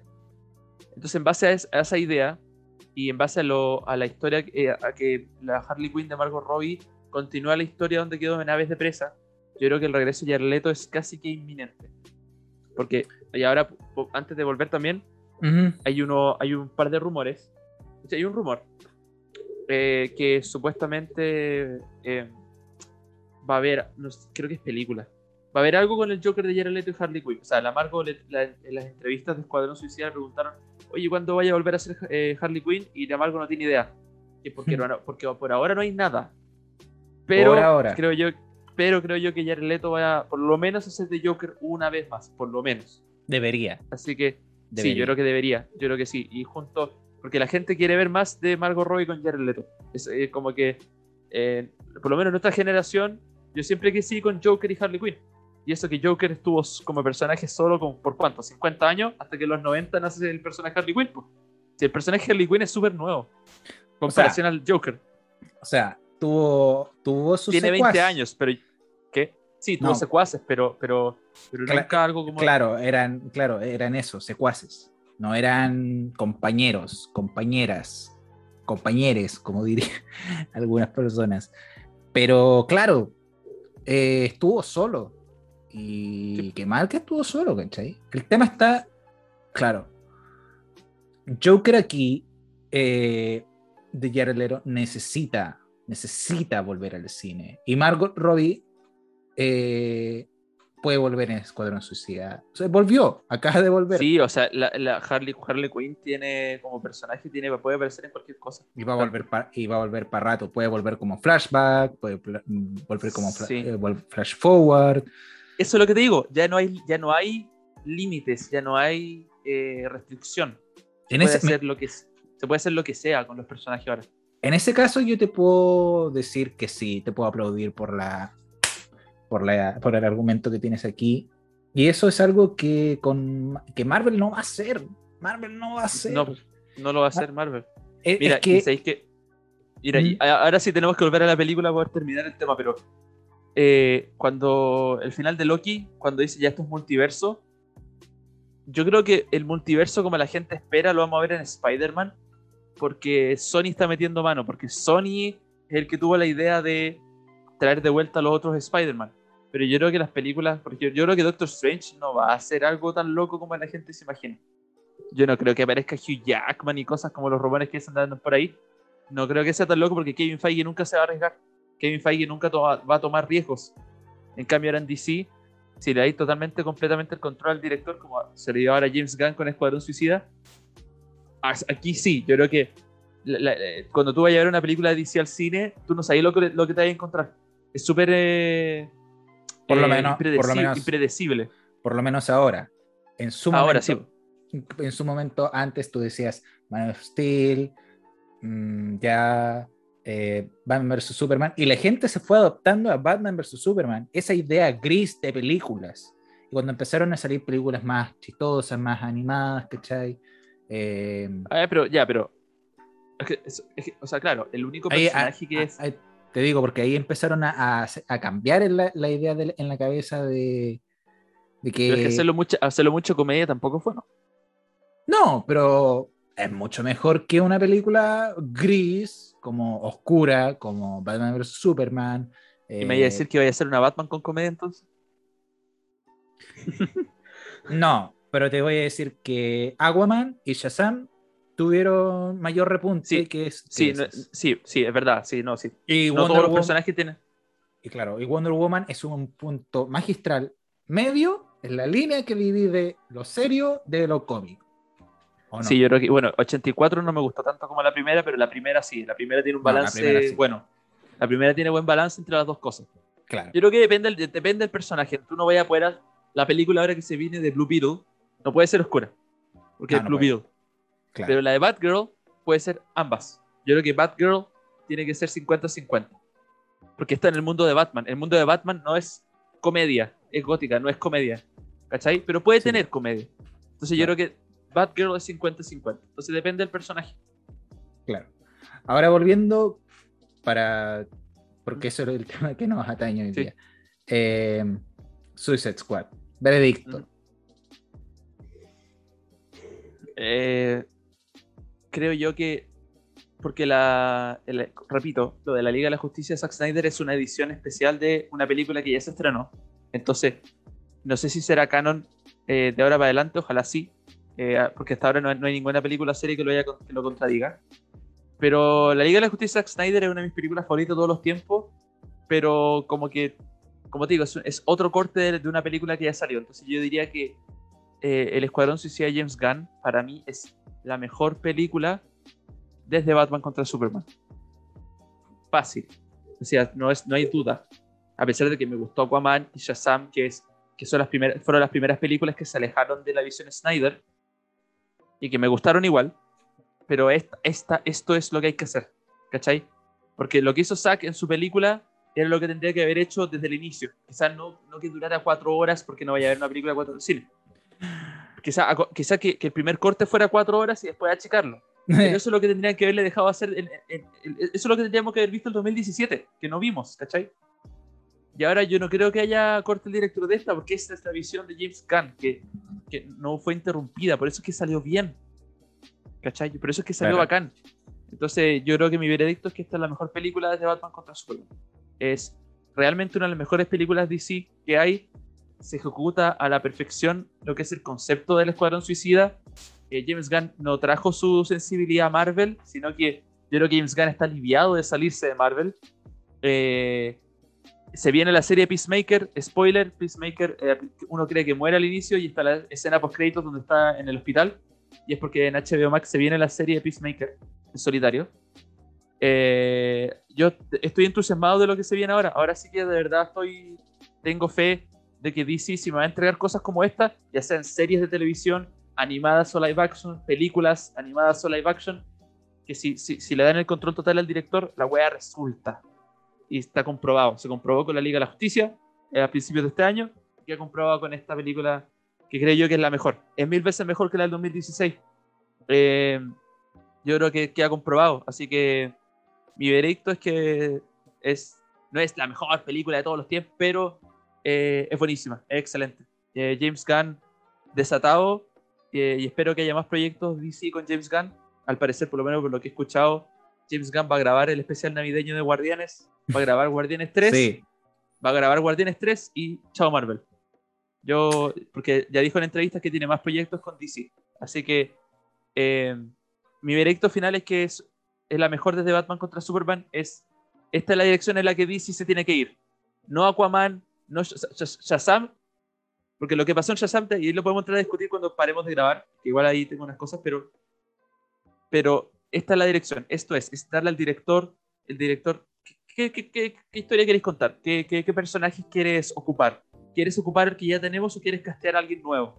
Total libertad, que sea total libertad, como las películas animadas de DC que salen todos los años en, DVD, VOD al tiro. Son, los Batman son diferentes actores de voz, diferentes directores, diferentes guionistas, porque no importa quién esté haciendo el personaje, importa que lo haga bien, importa la historia, ¿cachai? Eh, porque Mark Hamill y el. Ah, bueno, pecado, no me pegue, señor Cristóbal. ¿Cómo se llama el que hace la voz a Batman? El clásico. Em, Ay. Ay, qué rabia. Es como, es un, es un, nombre que tiene una K entre medio. A ver, estamos buscando la, velocidad de la luz. Me, me, doy rabia, me doy rabia. Siendo fanático de Batman. Batman and Invaded Boys. Kevin Conroy. ¡Ah! Yo sabía. Viste que tenía una K. Sí. pero mira, oh. este es el perfecto ejemplo. Kevin Conroy y Mark Hamill de repente regresan a ser, ¿cachai? Porque Kevin Conroy eh, hizo la serie Arkham en los juegos. Mark Hamill volvió como Joker en la, serie Arkham. Y después pararon y después los trajeron de vuelta para hacer la película animada de Killing Joke. Pero, desde, pero, pero en la mayoría de las películas no es Kevin Conroy haciendo la voz. No es, de hecho, ahora se estrenaron las películas de Long Halloween, parte 1, parte 2, que te recomendás porque son bastante buenas. Y ahí la voz de Batman la hace uno de los hueones de Supernatural. Y lo hace espectacular. Y el oh. Joker, y la voz del Joker es Troy Baker. ¿Cachai? También lo hace espectacular. a ver, a ver. Sí, sí, sí, lo hizo en, el Arkham Origins, lo sé. Está comprobado que lo puede hacer bien. Pero, por ejemplo, John, Di, John DiMaggio hace un Joker de excelente también, po. ¿Cachai? Entonces, no, no importa el actor detrás del personaje, importa el personaje, importa la historia. Entonces, si mi veredicto final es que si esta es la dirección que DC va a tomar, entonces va a volver al éxito. Fácil, porque esto es lo que le gusta a la gente. O sea, es el director, es la visión del director sin meterle mano, sin interferir, sin, sin pero. Yo creo que esa es la, es la verdadera dirección de las películas DC. Así que, ¿cuál es su veredicto final de esta película? A ver, mi veredicto. Mi veredicto es. Pucha, yo tengo anotaciones de- del veredicto. Trama, música, reparto, guion, cinematografía. Para el que me sigue en mi, en mi sitio web, eh, en nuestro sitio web, porque es varias personas que en su momento fuimos parte del proyecto. Ahora estoy yo más que nada, Mm. porque las otras personas están más o menos ahí. Eh, un saludo para toda mi gente. Am, de por sí fui con pinza todo el reparto. Pero en sí mismo, sin sacar, sin spoiler los números, veredicto de esta película está bien hecha. Me hizo recordar mucho, o sea, perdón por hacer la comparación una cosa y otra, pero Mm. es el mismo director de, a lo que voy, Sí. Guardianes de la Galaxia Volumen 2 y The Suicide Squad, The, no Suicide Squad solo, The Suicide Squad, es básicamente la misma, el mismo tono. Tienen, es de día, hay color, hay humor, hay acción, hay música, funciona. La fórmula funciona, está bien hecho. ¿cachai? El tema está en que con, con Guardianes de la Galaxia, no por ser Marvel y por ser Disney, eh, en 2017 no se podría haber hecho un juego de diálogo tan crudo, ¿cachai? Como hubiese Mm. podido suceder con, con Guardianes de la Galaxia. Eh, perdón, con Guardianes. con, con The Suicide Squad. Claro. Tratarse de fucking eh, God damn it o goddamn o motherfucker. Eh, ¿Cachai? No tiene un lenguaje fuerte, no tiene sangre. No eh, los, los chistes son, no sé si forzados, pero son inocentes. Mm. Eh, en esta película hace todo eso y más. Y, claro, el director se manda, ¿cachai? Se manda a hacer lo, lo que lo trajeron a hacer. Tra- hace una película buena, tienes tres horas para hacerlo. Y él dice, ya. Y soy James Gunn. Traje Guardianes de la Galaxia 1 y 2. Y voy a hacer ahora una buena película para DC Comics. Sí. Y la hace sumamente bien. No digo, volviendo, no es, no digo que sea la gran película del año. Es una película que para este año, que ya estamos volviendo a la normalidad, entre comillas, es una película que les va a hacer muy bien verla. Deben ir a ver. Es una película que no pueden dejar pasar. Cuando salga en DVD o en Blu-ray, vayan a comprarla. Si no la vieron, y aún así, si la vieron, vayan a comprarla porque también está muy buena. Repetirla una y otra vez está bien. Es una película buena, es consistente, es chistosa, llena de acción, buen reparto. La mitad del reparto sí- se muere, sí o sí. Pero está bien lograda. Mis saludos a James Gunn y DC, que finalmente trajeron una película buena. En mi caso, mi compadre dice en caso de Batman vs. Superman, yo digo desde Wonder Woman 1 que no hay una película tan buena en DC. ¿Y por qué yo hago esa comparación? Porque a mí no me gustó Batman vs. Superman, aunque trajo a la mesa muchos temas canon que son discutidos hasta el día de hoy y que seguirán siendo discu- discu- discutidos el día de mañana. Bueno, igual eso te dice algo, o sea, puede que no te haya gustado, pero si la película se discute tanto tiempo después de haber salido es por algo. Es por algo, claro. Pero yo creo que eso en parte de, de, de Suicide Squad. Vayan a verla, búsquenla en internet, en el sentido de vean de qué se trata, traten de no mamarse los spoilers. En este caso ya, ya hemos hablado de mucho spoiler y seguiremos hablando de ello eh, en, un, en, en, un, par de días junto con ustedes, eh, nuestra audiencia. Eh, a partir de aquí yo creo que ya estamos un poco más cerrando eh, de Suicide Squad y aquí, si mi compadre tiene tiempo, vamos a hablar más distendidamente de otros temas. ¿Tiene usted tiempo? O... Eh, por supuesto, o sea, sí. El capítulo no sé cuánto quieres hacerlo durar, pero eh, sí, o sea, eh, conversar un poco de, Bueno, yo había dejado abierto el tema de Shazam. Eh, yo no, todavía no puedo. No puedo. No sé, porque lo de Shazam, eh, lo de la primera película Shazam no la, no la tomo en cuenta tanto como una sola película, porque es el porque hay una, a ver, en una entrevista de Rápido y Furioso 8, entrevistaron a La Roca y le preguntaron, oye, ya, pues, ¿Black Adam para cuándo? Y de ahí él cuenta así, pues, originalmente Black Adam iba a ser el villano de Shazam 1, pero lo decidieron sacar de la película porque dijeron que vamos a construir a, Shazam por un lado, vamos a construir a Black Adam por el otro, vamos a construir el universo y después los vamos a hacer chocar más adelante. Cosa mm. de que cuando choquen, a la gente le importen los dos personajes, a la Batman contra Superman, a la Capitán América Civil War, ¿cierto? Donde, donde a, la audiencia va por los dos, va por los dos bandos, ¿cierto? Sí. Entonces, Shazam 1 es como. Todavía no la puedo juzgar bien porque eh, Shazam y Black Adam están como en su propio mundo y están, van, están construyendo esta lucha que se viene. Entonces todavía no la puedo, no puedo decir como... Me gustó la película, ¿cierto? Se sostiene como película sola, pero yo creo que juzgando por lo que se venga en el futuro con Shazam 2 y con Black Adam, que voy a tener como una opinión quizás más completa. Eh, pero eso dije que Escuadrón Suicida la mejor familia de Batman contra Superman. Es que yo creo que Mujer Maravilla también. O sea, yo creo que Batman contra Superman y Mujer Maravilla me gustan las dos. Eh, pero Batman contra Superman lo encontré como visión como de director. Es como que siento yo que la Patty Jenkins con la Mujer Maravilla igual estaba como medio menos. No sé si será, no, sé si habrá sido su verdadera visión. Y no lo fue. Porque ahora me acordé de algo importante. Ella dijo en una entrevista que el tercer acto no iba a terminar como, como lo viste. Que originalmente ella no quería que Ares se revelara y se pusiera una armadura y se pusiera a pelear. Ya. Ese no era el final que ella quería. Y el estudio le mandó una noticia y dijo: No, usted tiene que tener un final con harta acción. Así que nos mete al Ares, me mete armadura y le pone CGI y a pelear. todo ese final de. Que. Todo todo toda esa pelea final con Ares que tiene puesta la armadura y toda esa cuestión, esa cuestión no es el final original de, de, esa película.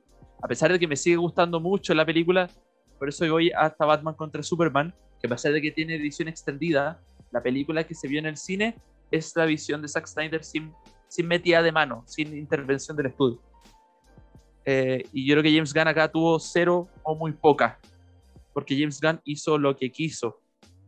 Entonces, eh, y sabéis que no es que esté chato de Marvel, pero, la, pero Marvel ha, estado con la fórmula por tanto tiempo que cuando aparece algo como la Liga de la Justicia de Zack Snyder, como El Escuadrón Suicida de James Gunn, como Joker, o si te vayas a las series, no sé si, no sé si cacháis The Boys. Sí. Entonces la, la, cacho por la trama, no, no he visto la. Ya, la serie es, es violenta y es una puta obra maestra.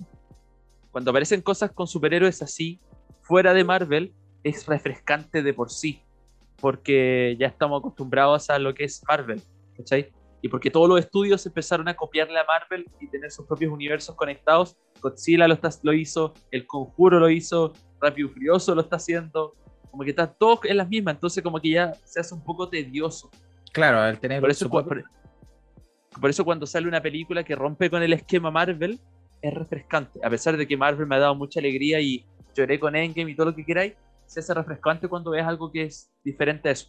No solamente porque sea violento, sino tiene nada que ver que sea violento, que hayan garabato, es, es que no esté con el, que, que el director exprese su visión libremente. Pero eso que también me gustó mucho Escuadrón Suicida.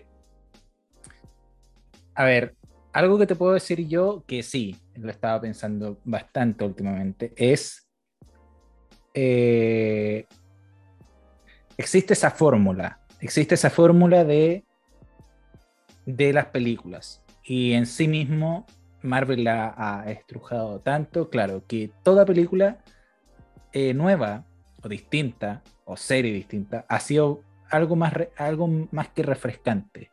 No es por defender a Marvel, que no se malentienda, pero incluso las series que han salido hace poco eh, cambian un poco la fórmula. WandaVision, Wanda, WandaVision la gente lo critica, mucha gente lo critica y otros también, muchos entre medio de ellos yo, la alaban por la comedia. Porque no es ese tono serio de acción, acción, acción, CGI, la cuestión. No, se trata de una mina que básicamente toma un, una ciudad entera rehén para lidiar con su pena de amor y de familia y de pérdida de todo, ¿cachai? Por favor, déjenme a mí secuestrar a este, a este lugar para yo lidiar con eso. No. Y se siente no- diferente, se siente un poco más diferente en comparación a las películas Marvel común y corriente. Creo yo Claro. que Falcon se siente como película Marvel clásica, Sí, o sea, Falcon y Winter Soldier, pero WandaVision y Loki tienen elementos que la hacen lo suficientemente diferente. sí, No tanto, porque igual se siente Marvel, pero, obviamente. pero tiene sus cosas que la, que la diferencian de las películas que, o sea, por, por ejemplo, mira, no te voy a mentir. Eh, Ant-Man and the Wasp y Capitana Marvel no fueron, no me aburrieron, porque te mentiría si te digo que me aburrieron. Pero mira, es como, es, es clásica que hartas series lo hacen, en especial el anime. Eh, yo creo que los que estén escuchando que ven anime deben saber que la clásica movida del anime es que cuando los nuestros personajes principales llegan a enfrentar al villano más malo, al, al principal, pelean con él, pierden y la pelea continúa, ¿cierto? Pero en vez de seguir, y los siguientes capítulos, en vez de seguir con la pelea, no, flashback. Y vamos, vamos, vamos a estar 3, 4 capítulos metidos en un flashback 20. que mejor, va a ser, que 20. va a ser, que, que va a ser importante porque cuando volvamos a la pelea principal, algo que ocurre en el flashback va a importar, ¿cierto? Esa Sí. es la clásica movida del anime. Acá en Marvel pasó y se sintió. Porque llega Infinity War y tú quedáis con el, con, quedáis con el hype por arriba. ¿Y cuál es la siguiente película? Ant-Man 2. ¿Y cuál es la que sigue después? Capitana Marvel. ¿Importan? Sí. Porque lo que pasa en Ant, en especial Ant-Man, porque si es Ant-Man el que llega con la fórmula en Endgame para poder volver en el tiempo. Pero la película no tiene ningún peso en la historia. No, no, no importa la película. ¿Cachai? Capitana Marvel es un flashback enorme solamente para explicar de dónde sale el nombre Avenger Y, de- y, para, y- introdu- y para introducir al personaje.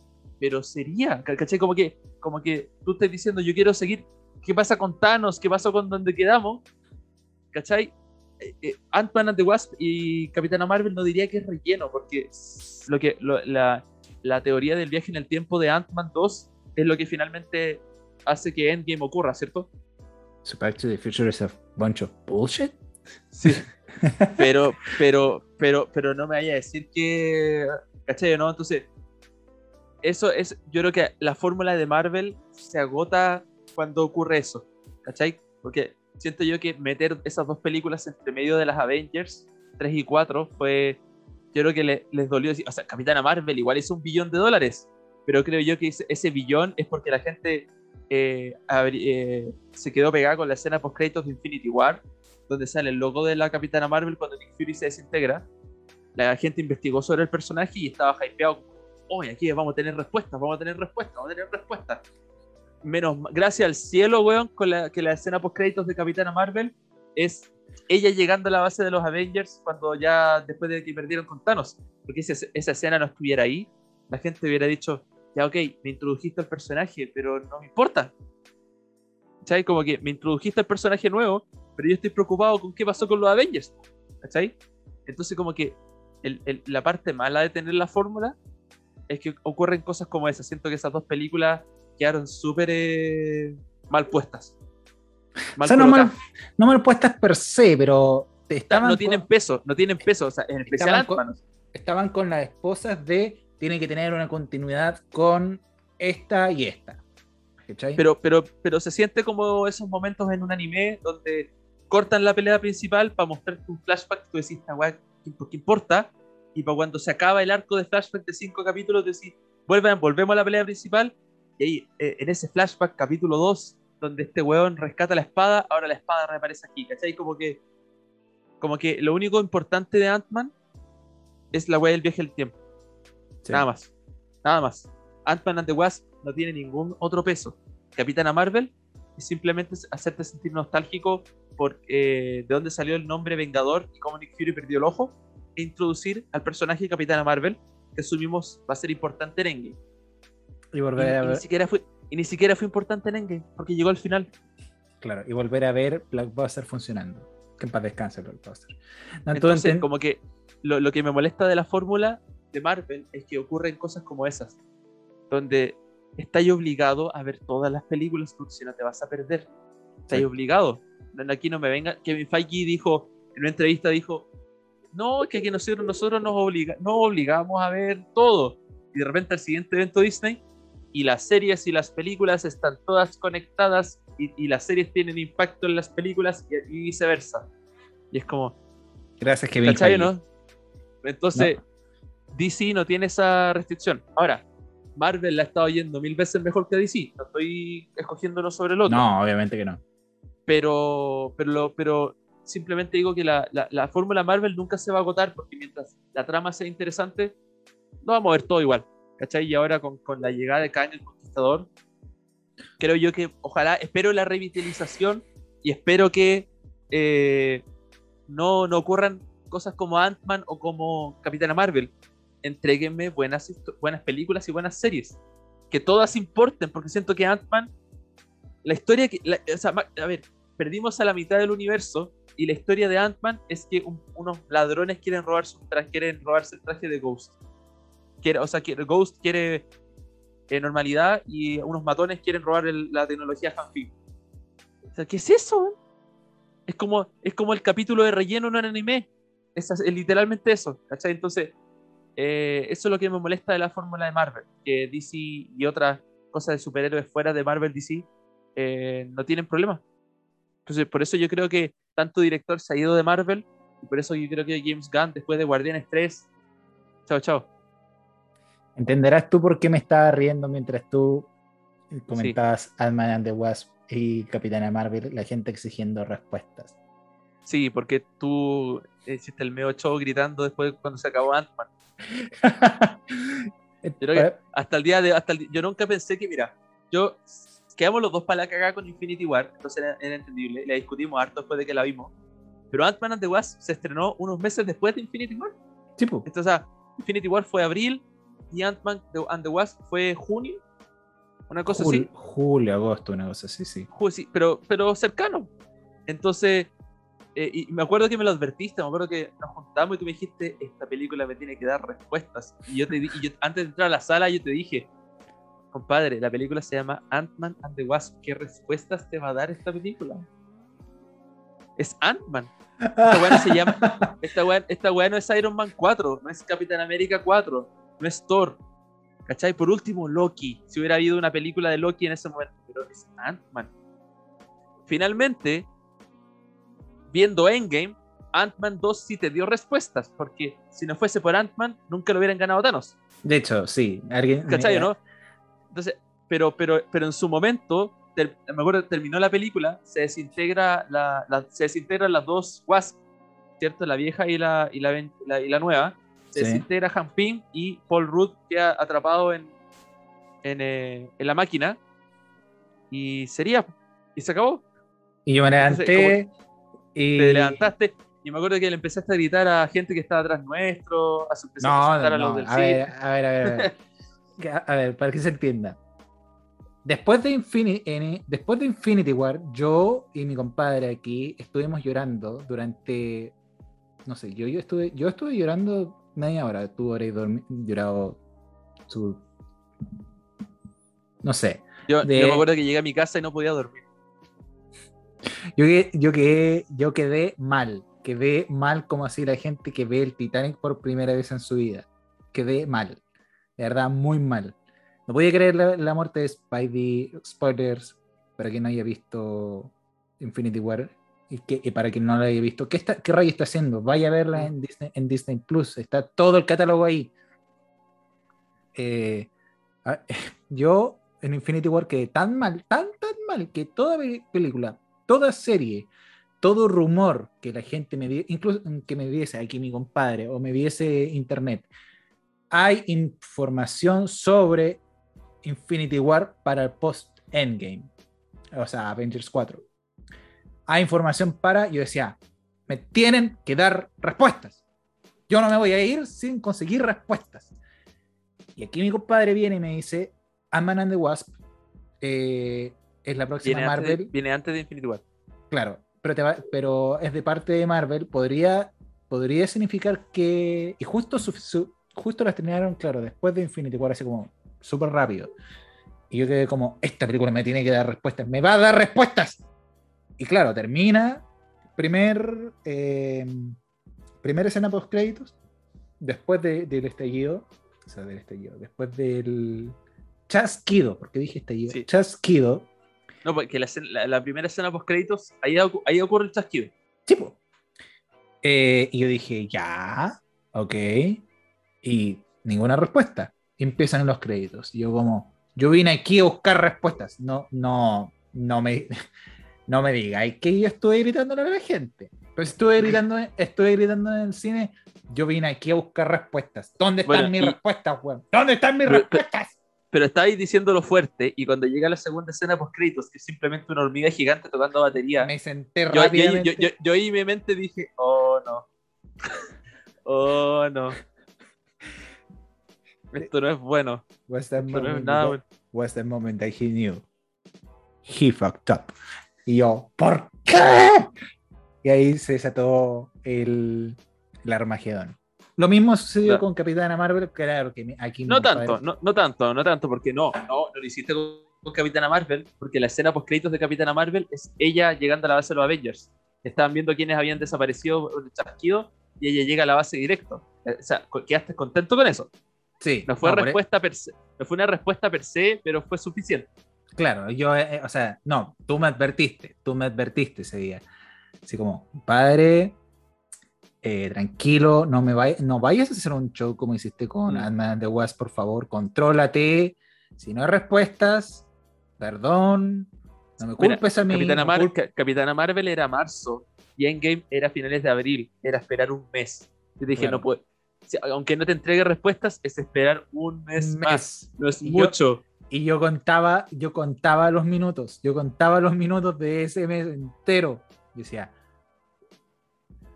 eh, ya, yo, yo parecía enfermo, así como, o sea, perdón, no enfermo, yo parecía así como, loco, ¿qué onda? Y, y contaba un día, un día menos, un día menos, un día, creo que incluso tú, tú en el grupo WhatsApp ibas poniendo cada día menos para Endgame, como, Sí, yo iba poniendo la cantidad de días que quedan. Sí, no, fue horrible. Y después decidimos lo más inteligente que para el mismo día, creo que incluso pusiste las horas después, el mismo día. Sí, pues cuando llegó el día, cuando llegó, no, al día anterior, el día anterior dije, quedan tantas horas que habíamos comprado la entrada, entonces ahora voy a calcular bien, Sí. queda tanto rato, queda tanto Claro. rato. Y empecé- ya cuando llegó el mismo día, iba por hora. Me acuerdo que me desperté en la mañana para ir a la U, y cuando llegué a la universidad miré la hora, ah, son las 8, cua- 8.50, quedan como 6 horas para Avengers Endgame. Estuve así literalmente... no, creo que el- lo del conteo creo que lo empecé a hacer desde Ant-Man, un poquito Sí. después de Ant-Man. Sí, lo empecé a hacer desde Ant-Man, creo. Eh, Ya, pero no me vaya a decir que cuando te dije quedan dos horas, no estáis contento. loco, yo estaba, yo estaba saltando en una pata. Quería puro eh, salir de la universidad corriendo a, a a- al cine. Me da, me da lo mismo si tenía que esperar horas. Pero creo que para Endgame fui a mi casa, eh, tenía cosas que hacer, como un trabajo, no sé qué cosa, y me volví al cine, porque era como, era tarde en la, en la noche, eran como Nuestra era función, nuestra función era el miércoles de la noche, me parece. tipo 11 de la noche. Habrá sido la Sí. eh, era como la última función. Era la función como de las 10 de la noche. Ya, porque igual salimos de ahí tarde. Sí, y, nos quedamos, tarde. y nos quedamos hablando hasta como la una y ta- Estábamos, est- éramos cuatro, pues éramos Daka, tú, ¿quién más estaba con nosotros? Jano, ¿Hay alguien más? Jano. y Sí, pues éramos cuatro. un saludo a mis compadres. Eh, y fuimos, ¿cachai? Y yo llego y yo tenía una prueba el día después. Mm, Tenía que, a primera hora de la mañana. Y, Sí. ¿Y cómo te fue en esa prueba? No me acuerdo. Creo que tuve un creo que me, me saqué como un 3-5 o un, 4. No, pero no, no, pero no, no fue culpa del mal dormir, fue culpa de que yo estaba eh, puta interiorizando Avengers. Tuve una conversación un poco densa con, con, con una persona. Eh, claro, el mal dormir. Y, y no había estudiado mucho. Y me confié. Pero fuera de eso, pasa el ramo, así que no hay mucho que lamentar tampoco. Ya, queda menos mal. Pero, claro, o sea, eh, nosotros siempre escogíamos las primeras funciones porque no estoy ni ahí con eh, pelear con no spoilearme. Claro. ¿Es eso o si no ya? eh, no sé. Mira, te, la acepto, te acepto la película acá en Chile se estrena los jueves, te acepto ir un sábado, pero ese fin de semana. Claro, tenía que. te- No, no podíamos faltar, no, no podíamos llegar al, a la semana después del, del estreno sin haber visto esa película. No Yo creo, y esto, esto lo- una de las cosas buenas, que son pocas, pero algunas cosas buenas que haya traído la trilogía nueva de Star Wars, es que con el, con, con el episodio 7, la gente empezó a tomarle el pesito a ir al estreno. Porque antes me decían, antes me decían, ¿qué vaya al estreno la película? No, yo espero que baje el, la, yo creo que espero que baje el precio de la entrada. Y de repente viene Star Wars 7, y ahí cambia la cosa. Las entradas estaban agotadas por todas partes. Y eran las funciones del jueves y el viernes, weón. Y estamos hablando de funciones de o- 10 de la mañana a 11 de la mañana. Y estaba lleno. Y eso antes la gente no lo hacía. La gente esperaba que tuviera un tiempo de cartelera para que bajara el precio. Y ahora las pelotas. Ahora están todos día uno. Y conste, aquí quiero hacer un llamado de atención a toda la gente que hace spoilers, ¿ok? Hay un, hay un montón de gente que quiere ver el mundo arder, sí. Y esa gente no es gente como el Joker. Ya, No. pero Cristóbal, debo decir algo. No, Como, no, te, spoile- como te spoilearon en el episodio 7, no. fue, fue estilo Homero Simpson. Por eso, no. No Fue, fue muy así. Fue muy así. puede, Entonces. Mira, te creo, te creo, te creo, te creo estoy enojado porque lo leíste en Instagram o en Facebook o, o te lo spoileaste en Twitter. Es que independiente, uno ¿cachai? tiene que tener ese respeto con la demás gente durante una semana. No puede spoilear a nadie en ningún lado, weón. Cielos, no puedo creer que Darth Vader era el padre de Luke. En este- Versión, a ver, 2000 versión, versión 2015 con Cristóbal Riquelme. Cielos, no puedo creer que mataran a Han Solo. No. Sí, no, ay. A ver, para que, para que la gente entienda. Eh, caímos en 2015. Fui yo a ver eh, Star Wars con un par de amigos. Eh, todo el mundo, o sea, dos de esos tres amigos, incluyéndome, eh, estábamos como metidos en un personaje. Yo era un Ewok. ¿Te acuerdas de las orejas de Ewok? Sí, ya. Ya. O sea, yo no, no, no fui ahí con ustedes. eh, yo fui contigo de Rogue One. Pero Ya. el episodio 7 no fui contigo. Vi las fotos después. No, y- no te, no te digo. Tú te pusiste. Sí, no, me acuerdo, ese- por eso me acuerdo del, del, del gorro, sí. Ya. Estábamos esperando tipo 5 y media, 6 de la tarde en el Parque Arauco, la entrada del cine. Y estábamos al a- arriba, tercer piso. Y sale un pendejo. No hay como decirlo con, con ¿Qué edad le propiedad. hubierais tirado? ¿Qué, edad- qué, edad- qué edad le tirado? 12, 14 años. Ah. Es que, era, es, que era eh, eh, es que era lo suficientemente inteligente como para modular bien Ya, ya. Claro, era un niño No- chico. no tenía, eh, no- a ver, no tenía la estatura como de alguien de 15, 16 que se está pegando del estirón y la edad del pavo y todo eso. Y era suficientemente gordo y, y yo creo inteligente como para tirar ese palo ante todo el mundo. Cosa de cagarte la película, cagártela bien. Y yo estando esperando, yo, so- yo estoy yo, dos personas y, do- y mis dos amigos. Y yo era la quinta persona para entrar al, al cine, a la sala. Sale, sale este pendejo acompañado de su padre, un mastodonte, brazos todos tatuados, así, musculoso Ya. negra, así. Su fucking bodyguard, así, detrás suyo. Y te la tira. Y me la tira. Y yo, y mis dos compañeros, y mis dos amigos con audífono. Entonces no- ninguno escuchó nada. Yo fui el único que se mamó ese spoiler. Viene y dice: ¡Oh, Dios santo! ¡Qué lata que se muriera Han solo! Y yo ahí, bueno, ¿por qué? Porque estoy a punto de ver la película, me faltan 15 minutos, weón. 15. Y no, Muy mal no, ahí. no respetó Pero- eso. Y por eso, y por eso lo divertido es salir diciendo spoilers falsos. O sea, yo cuando salí de Endgame, la weá que el spoiler que dije fuerte fue como, cielos, no puedo creer que Snape matara a Dumbledore. Yo creo que con Taka estuvimos weando harta, harta veces como que la gente nos miraba feo porque pensábamos que iba a decir un spoiler y de repente decíamos eh, Voldemort y la gente como, ah, ya. Sí. Sí. Y, y yo creo que cuando salí de ver Las Jedi, el episodio 8, Ajá. ahí también, ahí tiré el comentario yo, pues lo dije fuerte, no, cielo, no puedo creer que Darth Vader era el padre de Luke. Y ahí escuché, escuché un par de risas, pero claro, pero hay que tener respeto, pues si obviamente saliendo de la sala te hay que tomar con gente que va entrando, pues si lo lógico es no decir nada hasta que esté en el auto o esté ahí en la calle, Claro. ¿cachai? Y aún así ¿Cachai? no decirlo tan fuerte porque que a lo mejor alguien te va a escuchar que no ha visto la película. Sí. Yo creo yo que creo yo que yo no me no me ha pasado eso que en el cine me spoileé en la película. Eh, Por último, que te la Mm. spoileen, pero estando ahí adentro. ¿Cachai? no, Como- tampoco, pues si todavía no la veis, pues. No, sí sé, pero en el sentido. No sé, po. eh, vaya con una persona que ya fue a ver eh, Avengers Endgame como tres veces. Y esa misma, peli- esa misma persona saliendo del cine o en el cine eh, eh, conversa contigo, pero no es spoiler, ya viste la película. ¿cachai? Sí, pues ya viste Viene- la película. viene y te dice, eh, puta, no puedo creer que, spoiler, conste. Mm. Voy a hacer ese llamado de advertencia Sí. cada vez que voy a decir un, un spoiler. Spoiler, eh, Iron Man se muere, ha salido en memes en muchos lados. Todo el mundo está, ya, ya de conocimiento público eso ya. Ah, ok, es como, y aparte, es- estamos hablando de que Robert Downey Jr., el, ¿por qué no decirlo? El creador del universo Marvel como lo conocemos, muere en Avengers Endgame, ¿ok?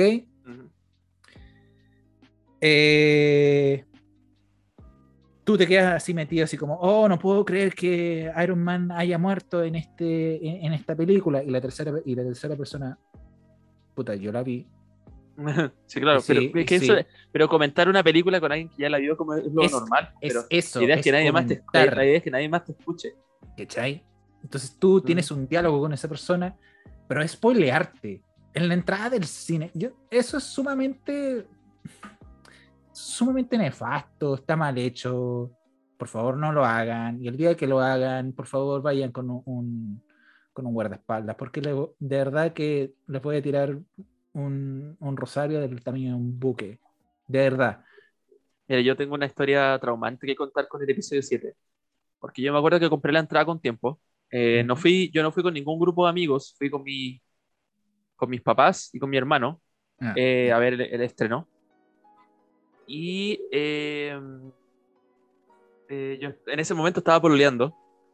eh, y íbamos a juntar con un grupo de amigos en la casa que queda cerca del cine. Yo también yo fui a ver el episodio del Parque Arauco también. El punto es que la función te inventar era las 7.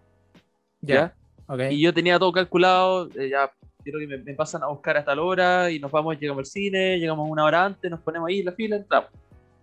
El punto es que había un taco, weón, gigantesco, pero gigantesco, gigantesco, gigantesco, era una weá.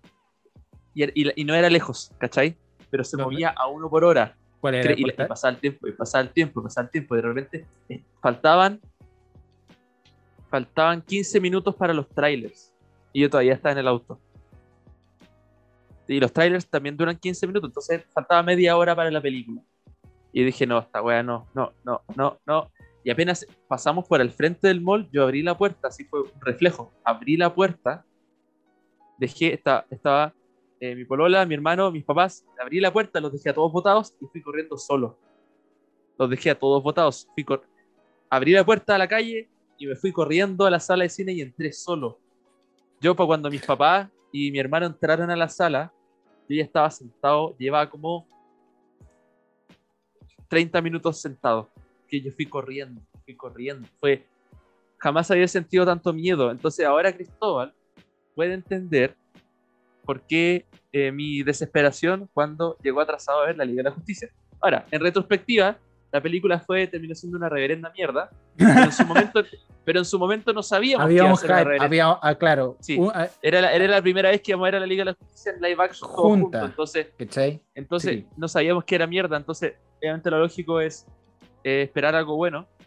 Entonces, de ahí viene mi rabia. Yo creo que la experiencia con el episodio 7 me marcó de por vida. Entonces yo estoy una hora antes en el cine. Por siempre lo voy a hacer así. Nunca voy a agendar nada más cuando tengo un estreno, por eso es que prefiero ir los jueves para que no sea un viernes. Y aunque sea un viernes o un sábado, yo estoy ahí una hora antes. No me Claro. importa si querí, puedo estar dos horas antes, voy a estar dos horas antes. Me mamo dos horas sentado en el piso del cine esperando que me dejen entrar. Yo creo que Pero esa gente- experiencia fue, fue traumática. Es como. De, fue. Quedaba poco tiempo y como que todo el universo conspiró para que yo me perdiera el inicio de Star Wars 7 y dije, no, no voy a permitirlo.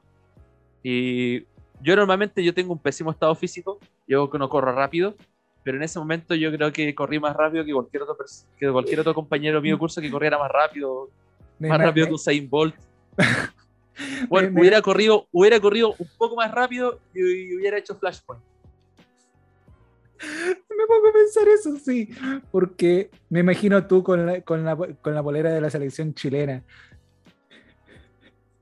En la ¿Qué es la Olimpiada. Ah, En la el Olimpiada. Team Chile, claro. Team en los Chile. 100 metros planos.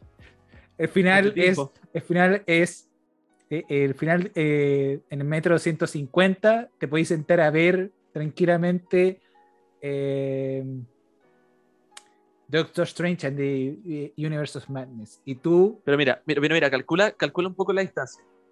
¿Cachai dónde está el patio de comidas del Parque Arauco? sí, ¿Tú cachai que si tú sales del, parque, del patio de comidas llegas a un puente, cruzas toda la calle y hay un paradero? ¿Cierto? Parque Arauco. Parque Arauco, patio de comidas. Sí, sí, sí, sí. No, no, Hay un puente, no, ¿cómo hay un puente gigante, hay un puente gigante que eh, sirve para cruzar la calle. Al medio, al medio de la calle hay una, hay una hilera de Ah, árboles. ya, ya, ya, ya. ¿Cierto? Sí, sí, Ya, sí, ya. sí, sí. Ahora tenía la calle ya. Sí. Eh, el auto estaba pasando un poquito antes de ese paradero. Por, ahí- por esa calle estaba. Yo ahí, desde ahí abrí la puerta y desde ese punto me fui corriendo hasta el cine. O sea, pasé por todo el patio de comidas, subí saltando la escalera mecánica, o sea, saltándome escalones, ¿cierto? Llegué al cine y lo, ¿sabéis lo peor de todo? Es que la sala estaba en el tercer piso. De nuevo, estaba Viejo- subiendo de a tres, estaba subiendo de a tres escalones. De Viejo, a te- tres viejo, saltando. Te tragaste fácil un kilómetro y tanto. En puro correr. Pero así, ¿cachai? Y llegué, le pasé la entrada al compadre, dijo, ya, ya, entre, entre, ¿cuál sala? Entré y estaban aún en los comerciales. Y dije, ni siquiera los trailers, en los comerciales que dan antes. Y estaba como, lo hice, weón, lo hice. Para que vea la fanaticada, no adopte nuestra. No adopte nuestras. Lo que la gente hace por un equipo de fútbol o algo así, nosotros lo hacemos por weas ñoñas. Soy Por capaz eso. de transformarme en Usain Bolt solamente por mis Todo- ñañadas. Todo por la película. Gente, no adopten nuestra- nuestras medidas porque no- eh, si bien las compartimos con ustedes, no queremos que ustedes las compartan con la demás gente. O sea, precavido. sea precavido, sea inteligente. eh, en tiempos de pandemia, sea más precavido todavía con su salud, su salud, la de, la, la de los demás, sí. Eh, Y si se pega su buen pique, como hizo mi compañero, vaya con una máscara de gas, sí. Vaya con una máscara de gas que tiene buen agarre y diga, ¿sabes qué más? Aquí me mando mi buena maratoneada para ver eh, Doctor Strange and the Universe, Multiverse of Madness, Spider-Man Ujú. 4, Spider-Man 3 de Marvel, Disney, eh, lo que usted quiera. Pero por favor, hágalo con tiempo, sea inteligente y no vaya así. No se programe para otra cosa. Todo lo que sea ese día, por favor, puede ser mañana, puede ser el día antes. Por último, que te despidan de la pega. Mm. Que te, que te- que- que te saquen de, que, que te saquen de tu departamento, todo eso. Bueno, miércoles, viernes, si, si la película se- Todo se estrena aquí en Chile un jueves, se supone. Pues sí, pues sí. Así que Los miércoles son las avant premier que uno nunca agarra entradas para eso. No sé si se puede comprar entradas para eso, creo que sí. O O, sea- creo que es- esos son, esos son como para gente famosa y si gané un concurso puede ir. Eh, pero el estreno real son los jueves. Jueves, en la, jueves como a las... Que ahora hay funciones temprano, así que jueves como a las 11, 10, 11, 11, 12. 11. Hasta las 5 son las últimas funciones ahora por el toque queda. Claro, pero en su momento, Oye, en su momento, antes, entre comillas, cuando eh, la vida era normal, cierro comillas, eh, porque nunca fue normal, nunca ha sido normal. eh, era como hasta las once y media, la última función, once y cuarto. La, la última función siempre a las 22.50, pero eh, entre los trailers y comerciales empezaba a las 11. Claro, entonces uno puede hacerse esa idea de que hay un gran cambio de paradigma en cuanto al cine. Así que nos trajimos, trajimos aquí a primer capítulo, felizmente. Eh, el podcast sin nombre. Eh, podcast sin nombre. ahí, va, ahí va a haber una muy brevísima intro, yo creo de, de, lo que estamos hablando aquí. Y yo creo que con todo lo que hemos conversado, aquí mi compadre, Ancho Bataller, eh, yo creo que ya va a ser un personajillo ya más, más recurrente en estas conversaciones porque hay, hay muchas series y muchas películas que comentar que van a seguir, seguir saliendo. La gente necesita conversar de ello. Sí, y creo yo que porque está la incertidumbre de si vamos a poder ir al cine, estuvimos discutiendo con Cristóbal fuera de cámara, para que suene profesional, hmm. que a lo mejor nuestro regreso triunfal al cine sería en septiembre con Shang-Chi, pero en, en honor a que está todo muy impredecible, no se sabe cuánto nos pueden encerrar de nuevo y cosas así. Eh, creo yo que la próxima vez que yo estaría de vuelta en este podcast, si es que hacen más capítulos, eh, sería este mes, esta semana se estrena eh, What If, eh, la próxima serie Marvel en Disney Plus. Así que como eso es Disney Plus y se puede ver de la casa, creo yo que ese sería un perfecto tema para discutir. Eh, así que nos estaríamos viendo para What If. Sería el próximo capítulo. También tenemos varios temas de conversación que dejaremos yo creo pendientes para otro momento. Como bien sería eh, seguir discutiendo más en profundidad el nuevo multiverso expandido, recontra expandido ahora, de Marvel con WandaVision, con Falcon and the Winter Soldier, que de por sí no tienen tanto de... o sea, yo creo que Warif es puro multiverso. y, la, serie, es puro multiverso. Y Loki, que gracias a, gracias a él y el final de su serie, sorry el spoiler, eh, trajo consigo What If y todo lo que se podrá suceder en un MCU a nivel, a nivel cine pantalla grande, ¿no? Pantalla chica, pantalla grande. ¿Ok? Para ser el primer capítulo, yo creo que esto ha sido un completo éxito y nos, y nos estaremos viendo todos ustedes en otro gran capítulo de este podcast sin nombre. Así que cuídense mucho, Quédense, mucho, dense autocuidado, vayan al. Eh, lávense las manos, practiquen distancia social. Usen mascarilla. Usen mascarilla. Eh, hagan las cosas con tiempo, no jueguen con el toque de queda, cuídense mucho, respeten para que lo respeten y que Dios los bendiga. no, la verdad, cuídense mucho. Eh, nos estamos viendo hasta otra semana. Chao, chao.